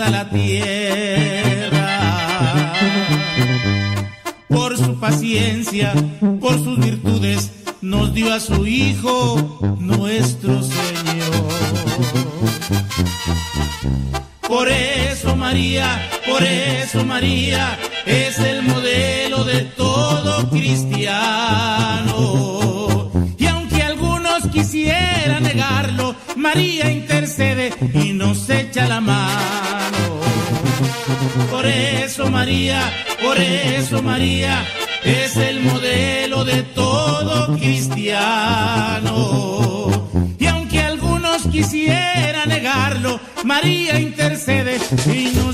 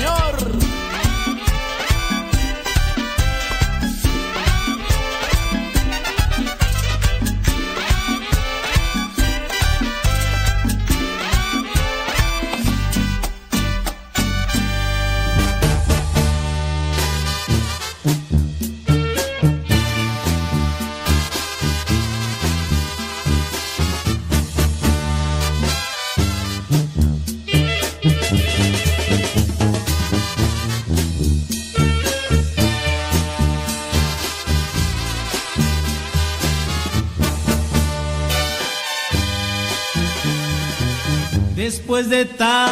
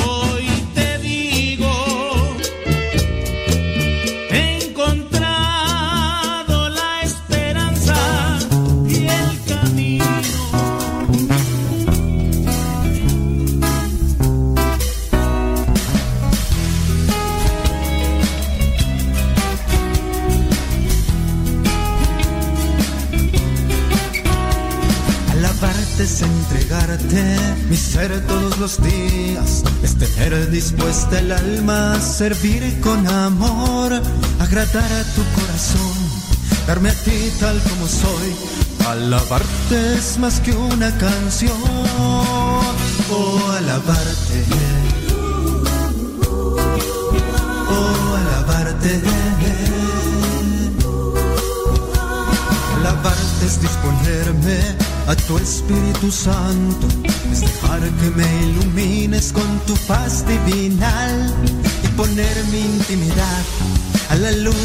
verdad. Alabarte es mi predilección,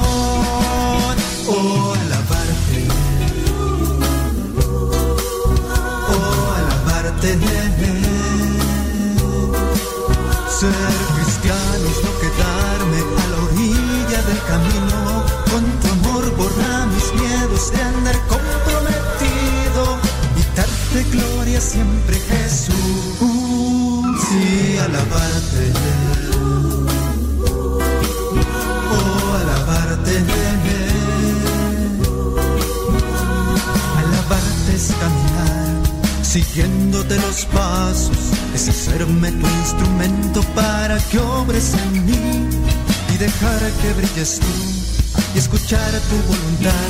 Ser cristiano es una dicha especial. Oh, alabarte. Oh, alabarte.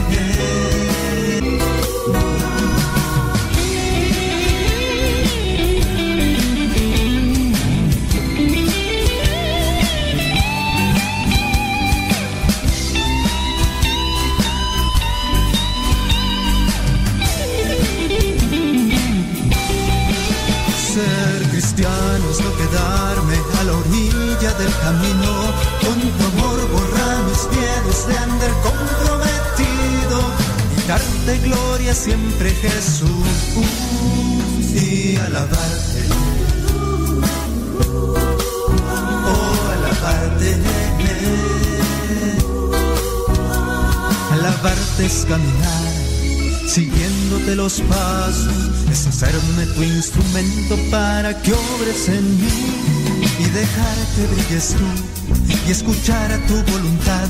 Ser cristiano es una dicha especial. Oh, alabarte. Oh, alabarte.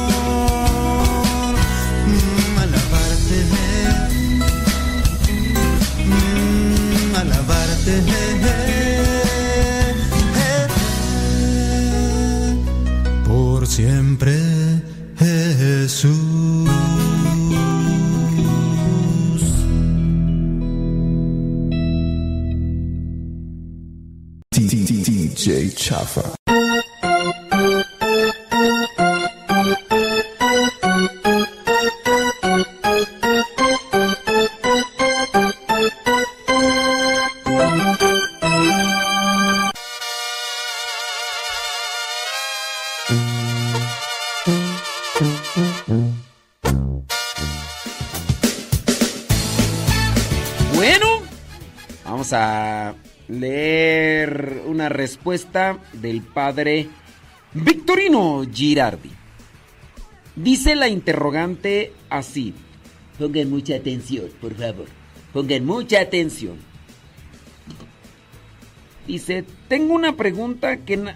Esta ya la respondimos tú.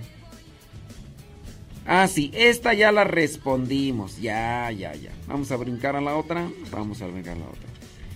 Dice, en, en el capítulo, acuérdense que Victorino Girardi, obispo, religioso, estuvo dando clases por mucho tiempo en la Universidad Pontificia de México.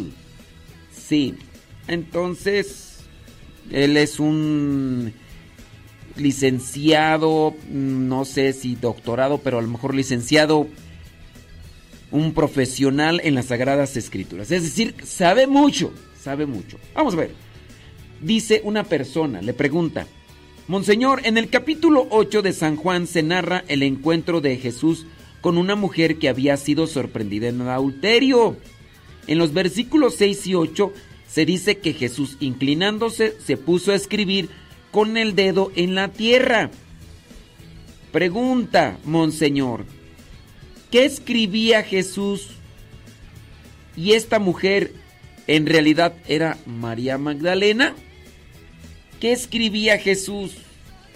¿Y esta mujer era en realidad María Magdalena? Ok, no he leído yo la respuesta del obispo, pero nadie sabe, nadie supo qué escribía nuestro Señor Jesucristo en ese momento. Pues ¿para qué le andamos haciendo? Ahora, lo que escribió sin duda fue este, algo impactante porque escribió algo, pero también dijo algo muy impactante. El que esté libre de pecado, que tire la primera piedra. Y se empezaron a ir. Se empezaron a ir a partir del más grande, del más, del más viejo. Empezaron a... Se fueron porque dijo, el que esté libre de pecado, que tire la primera piedra y entre más grandes estamos, pues podemos estar más llenos de pecados, aunque ya los hayamos quizá confesado, pero en el hecho de que más vivimos, pues más pecados tenemos que el que no ha vivido. ¿Por qué se irían? Puede ser por las dos, las dos circunstancias. Ahora sí, voy a dar lectura a lo que es la respuesta de Monseñor Victorino Girardi. Con respecto a su pregunta, sencillamente no tengo respuesta. Ándele. Sí, pues ahí está. Nadie nos ha informado sobre lo que Jesús escribía en esa ocasión. Fíjese que yo pienso que con relación a esta pregunta nos mueve más una curiosidad querer saber qué fue lo que escribió. Pienso que, a ver, lo, lo que haya escrito lo escribió para la gente del momento. No es que se puso a escribir un tomo completo de, del, de un... No escribió un libro, escribió una frase. Y una frase que fue contundente. Por eso es que yo le tengo eh, demasiada fe a las frases del Facebook. Con las, con las frases del Facebook, oh, con las frases del Facebook pueden ser contundentes. Si es que una de ellas pega, a lo mejor puede ser que una persona inmediatamente diga, yo me quiero confesar. Yo, yo te quiero. Tráiganme al padre. ¿Por qué? Es que escuché la, una frase del Facebook que estuvo muy fuerte. Estuvo eh, muy impactante esa frase del Facebook. O, o a lo mejor se quiere casar. O a lo mejor se pone a hacer oración. O a lo mejor, no lo sé. Una frase hizo que muchos se alejaran en ese momento y no cometieran un pecado más grave. Ya habían pecado, ya habían cometido el pecado de, criticar, de murmurar. Entonces, por eso, pensando en este momento, le tengo más devoción a las frases del Facebook. Y si hay tiempo, vamos a decir frases del Facebook. Ahora, dice Monseñor, eh, la edición de la Biblia que tengo a mano, al pie de página anota escuetamente. Queda oscuro el sentido de este gesto. Pero, ¿qué escribiría Jesús en el suelo? Para tomar tiempo y dejar a los presentes acusadores de la mujer la oportunidad de reflexionar sobre su condición de pecadores? ¿Sería solamente eso? Que como que hacía que escribía después de que les dijo, a ver, el que esté libre de pecados, que tire la primera piedra, se agacha y empieza a escribir para que ese espacio de silencio les hubiera hecho reflexionar. Puede ser, puede ser. Lo hizo para humillar a la mujer con su, mm, con su mirada de pureza y santidad. Así como que la mujer estaba ahí en el suelo estaba con la mirada muy posiblemente así hacia abajo. Él, Jesús, se agachó y le escribió, Eres una pecadora. Arrepiéntate, pecadora. Y mientras daba espacio para que los que estaban ahí, ese es ponerse ya a, a- estar sacando cosas que no, que no, no ayudan, no ayudan. A lo mejor, dice el obispo, por las dos razones, para darles tiempo o para que la mujer se diera cuenta quién estaba ante él. ¿Y qué escribiría? Nada podemos decir. ¿Acaso alguna expresión de los salmos o de los profetas en que se habla de la misericordia de Dios? Puede ser. Es bello pensarlo, pero no lo sabemos. Que esa mujer sorprendida en adulterio fuera María Magdalena. No hay que pensarlo precisamente, por lo que los evangelistas nos dicen que de esta discípula de Jesús. Ella era de Magdala, pueblo de la orilla occidental del lago de Genezaret. Había sido sanada de una extraña enfermedad de parte de Jesús. Para indicar lo muy extraño de esta enfermedad, los evangelistas Marcos y Lucas nos dicen que había sido liberada de los demonios. Es decir, que esta mujer que fue sorprendida en adulterio no precisamente es María Magdalena, porque María Magdalena de Magdala fue liberada de siete demonios. No, no en este caso como la mujer adúltera que fue perdonada porque la agarraron en pleno acto de pecado. Sí, ese es el problema. Pensar que tenía siete demonios es como pensar que, es una prostituta. No. Fue liberada de siete demonios. Siete demonios. Pero no que era prostituta. Esta mujer fue perdonada. Y digo, hablando de prostituta, puede ser como una mujer que vendía su cuerpo. Pero en este caso, si la agarraron en adulterio, también fue catalogada así. Mujer que fuera agarrada de infraganti ahí cometiendo acto de adulterio, la van a lapidar.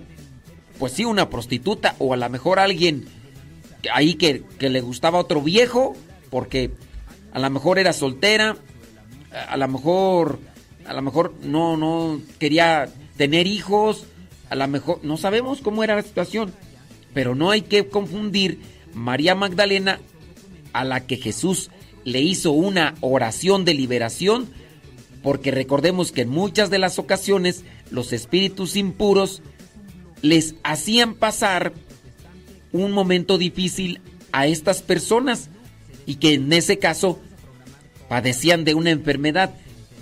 Padecían una enfermedad y por lo tanto pues, también padecían de la presencia de un espíritu impuro. Pero no en el caso de esta mujer adúltera que fue sorprendida en el acto. ¿Y dónde estaba el viejo que cometió con ella el acto de bochorno? Pues no, no era así.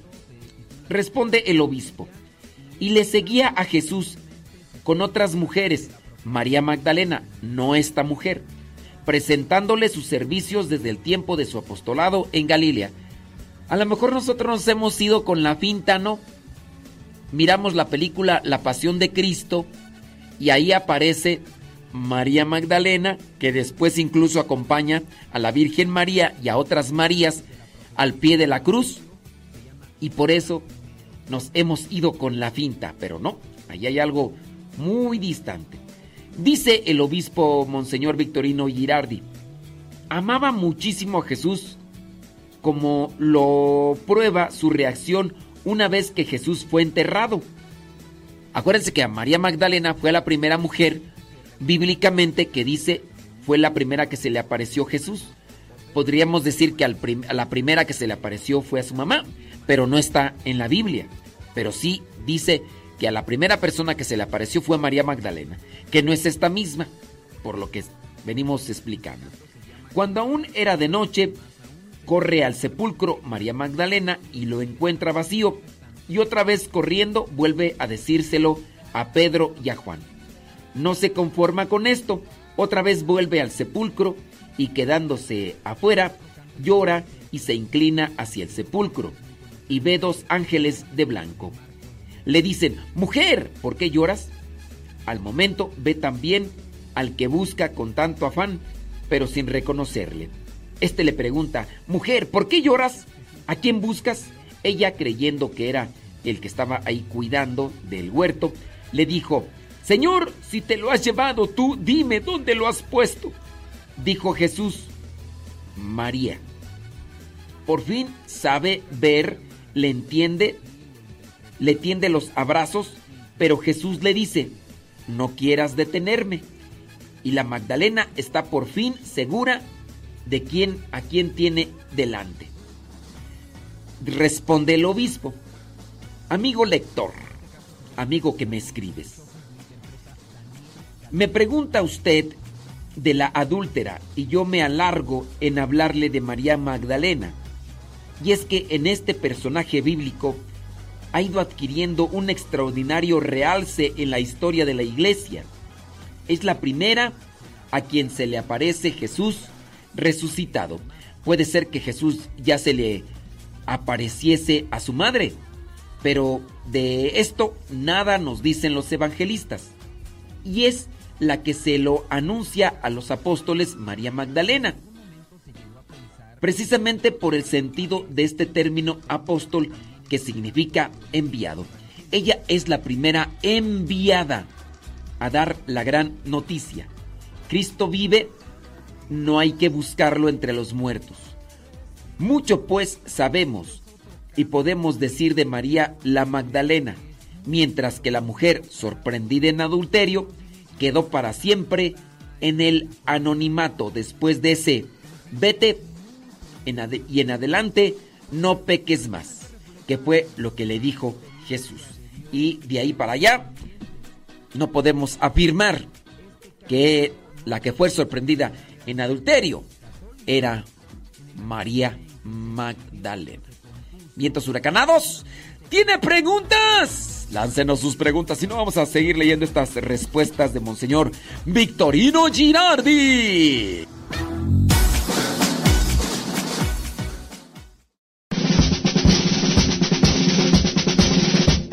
Una frase o un pensamiento quizá no cambien tu vida, pero te podrá ayudar para generar una reflexión que te lleve a un cambio en tu manera de vivir. Vámonos al segmento Las frases del Facebook.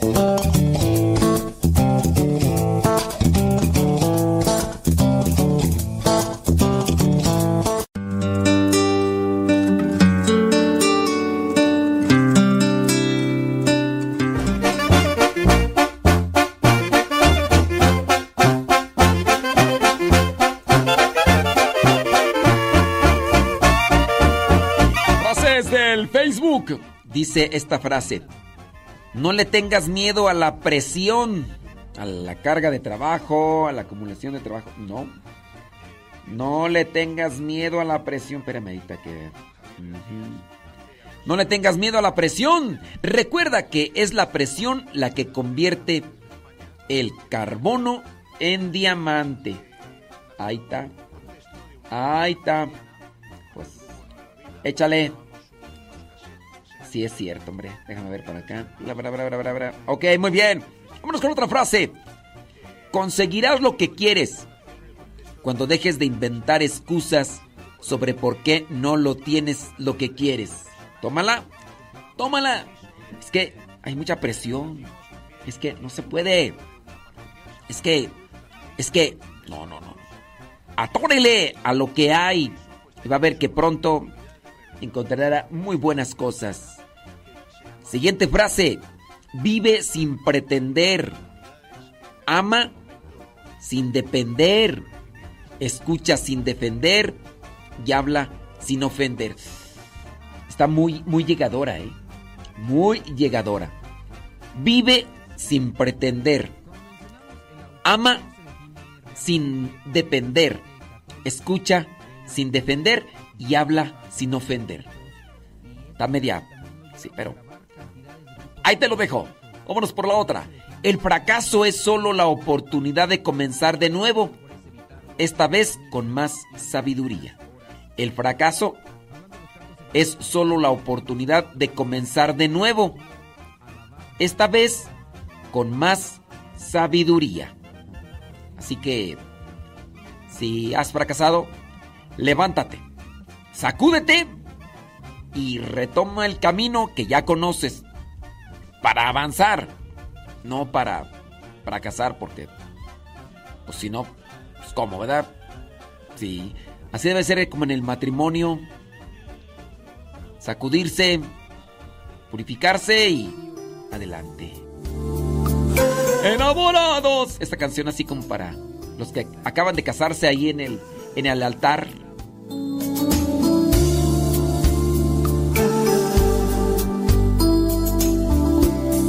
Felicidades a los que se han casado y siguen enamorados. Enamorado. Después de tres horas de haberse casado. Y más a los que están por cumplir 25 años. Están por cumplir 25 años de casados y siguen viviendo enamorados. A los que están por cumplir 50 años. Yo conozco a alguien que está por cumplir 50 años el primero de diciembre.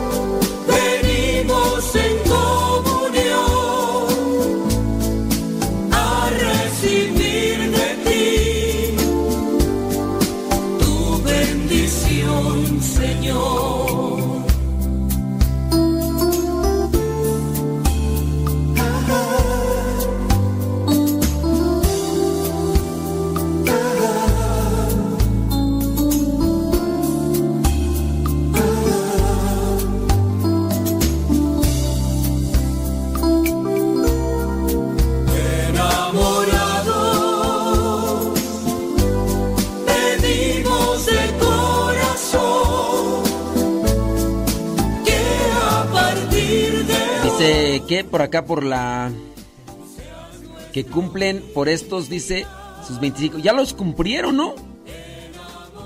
Sí. ¿A poco? Dice, yo cumplí cinco. ¿Cinco qué? ¿Cinco años? ¿Y ya te andas queriendo separar? Uy, por eso te hiciste del baño. Sí, es que dice que soñó que tenía ganas de ir al baño. Y pues dice que. Pues que le ganó. Que le ganó. Y ya, ahí en la cama, se hizo del baño. Y que ya pues se tuvo que levantar y pues a bañarse. Y a cambiar sábanas y todo. ¿no? No, yo por eso digo, sí, pónganle mucho cuidado a los sueños y háganles caso solamente si se trata de, de que tienen ganas de ir al baño. Solamente, de ahí para allá no. Sí. Sí, sí, pero no recuerdo que... Sí, pero ya fue. Ay, Angélica. Ya fue, Angélica. Sí. Ay, Angélica. Ah, quiso poner 25. Yo pensé que dos. Por eso te hiciste el baño, porque ya... Porque eres el cordero degollado. No vamos a decir tu nombre, Chela. ¿Tu nom- ¿Ese no es tu nombre, Chela? No. Chela, ese no es tu nombre. Tu nombre es otro. Señor, toda la tierra te cantará, toda ante ti se ha de doblar. Bendito sea Señor,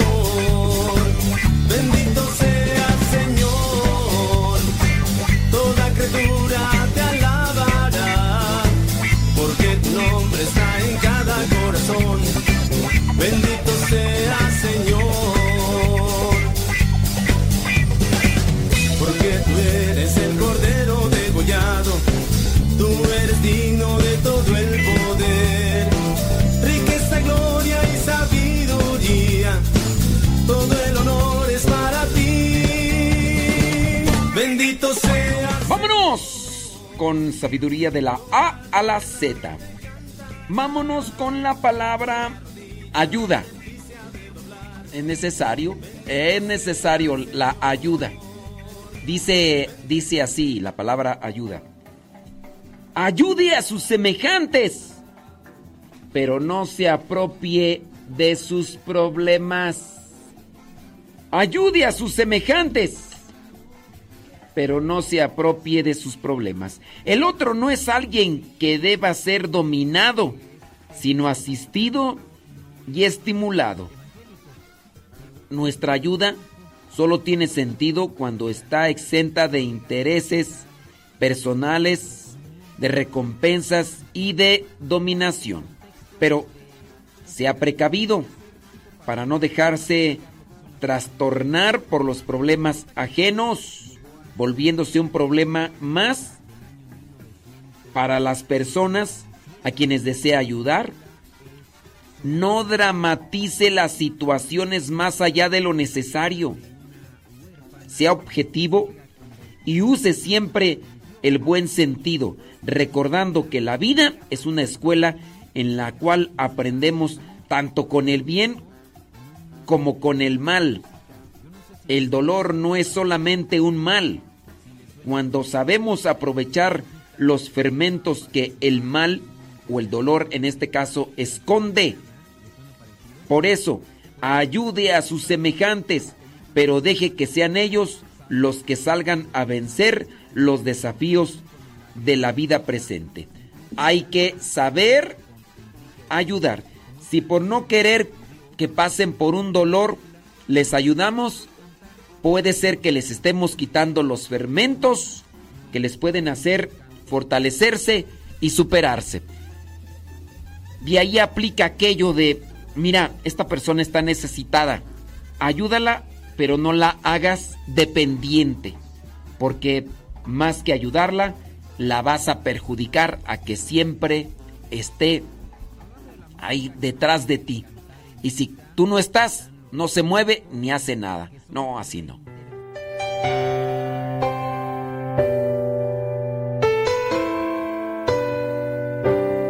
Dice la, la señora que, que, dice que se orinó eh, ahí en la cama dormida. Dice que no la haga reír, que porque le va a ganar otra vez y... Un toque de tu gracia, un toque de tu espíritu.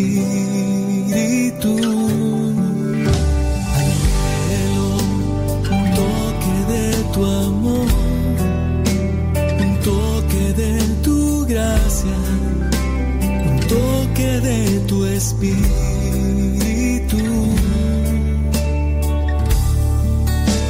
Anhelo un toque de tu amor, un toque de tu gracia, un toque de tu espíritu.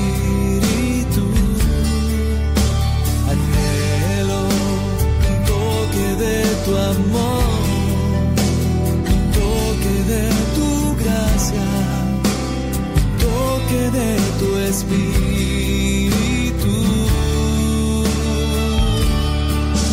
Quiero hacer tu voluntad, quiero hacer tu voluntad, quiero hacer tu voluntad y vivir en tu presencia.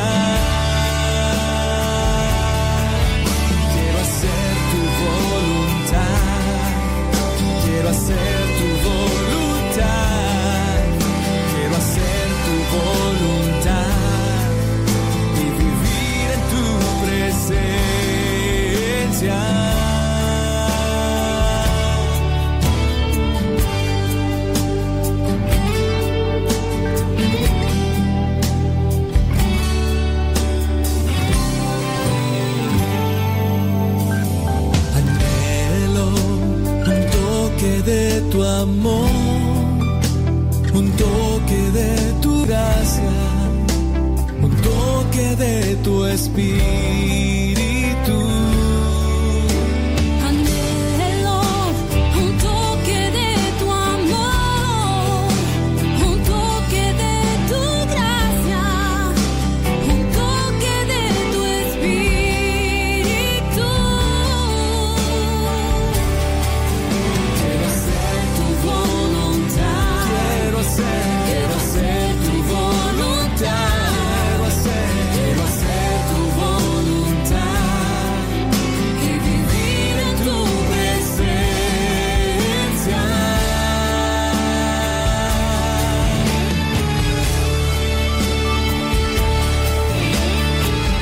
Vientos huracanados, ya son dos minutos después de las 11. Gracias a los que nos estuvieron acompañando en este programa, en este día jueves 18 de enero. Muchísimas gracias.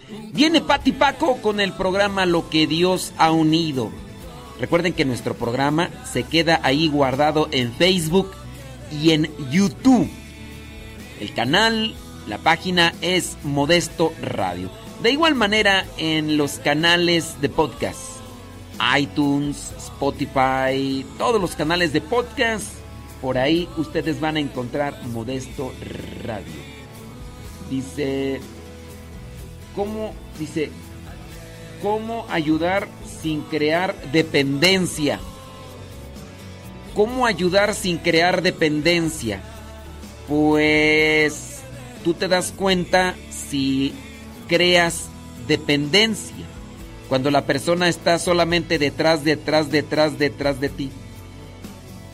A nosotros también nos tiene que nos tenemos que movernos en el en el sentido de a ver, me duele ver que esta persona sufre.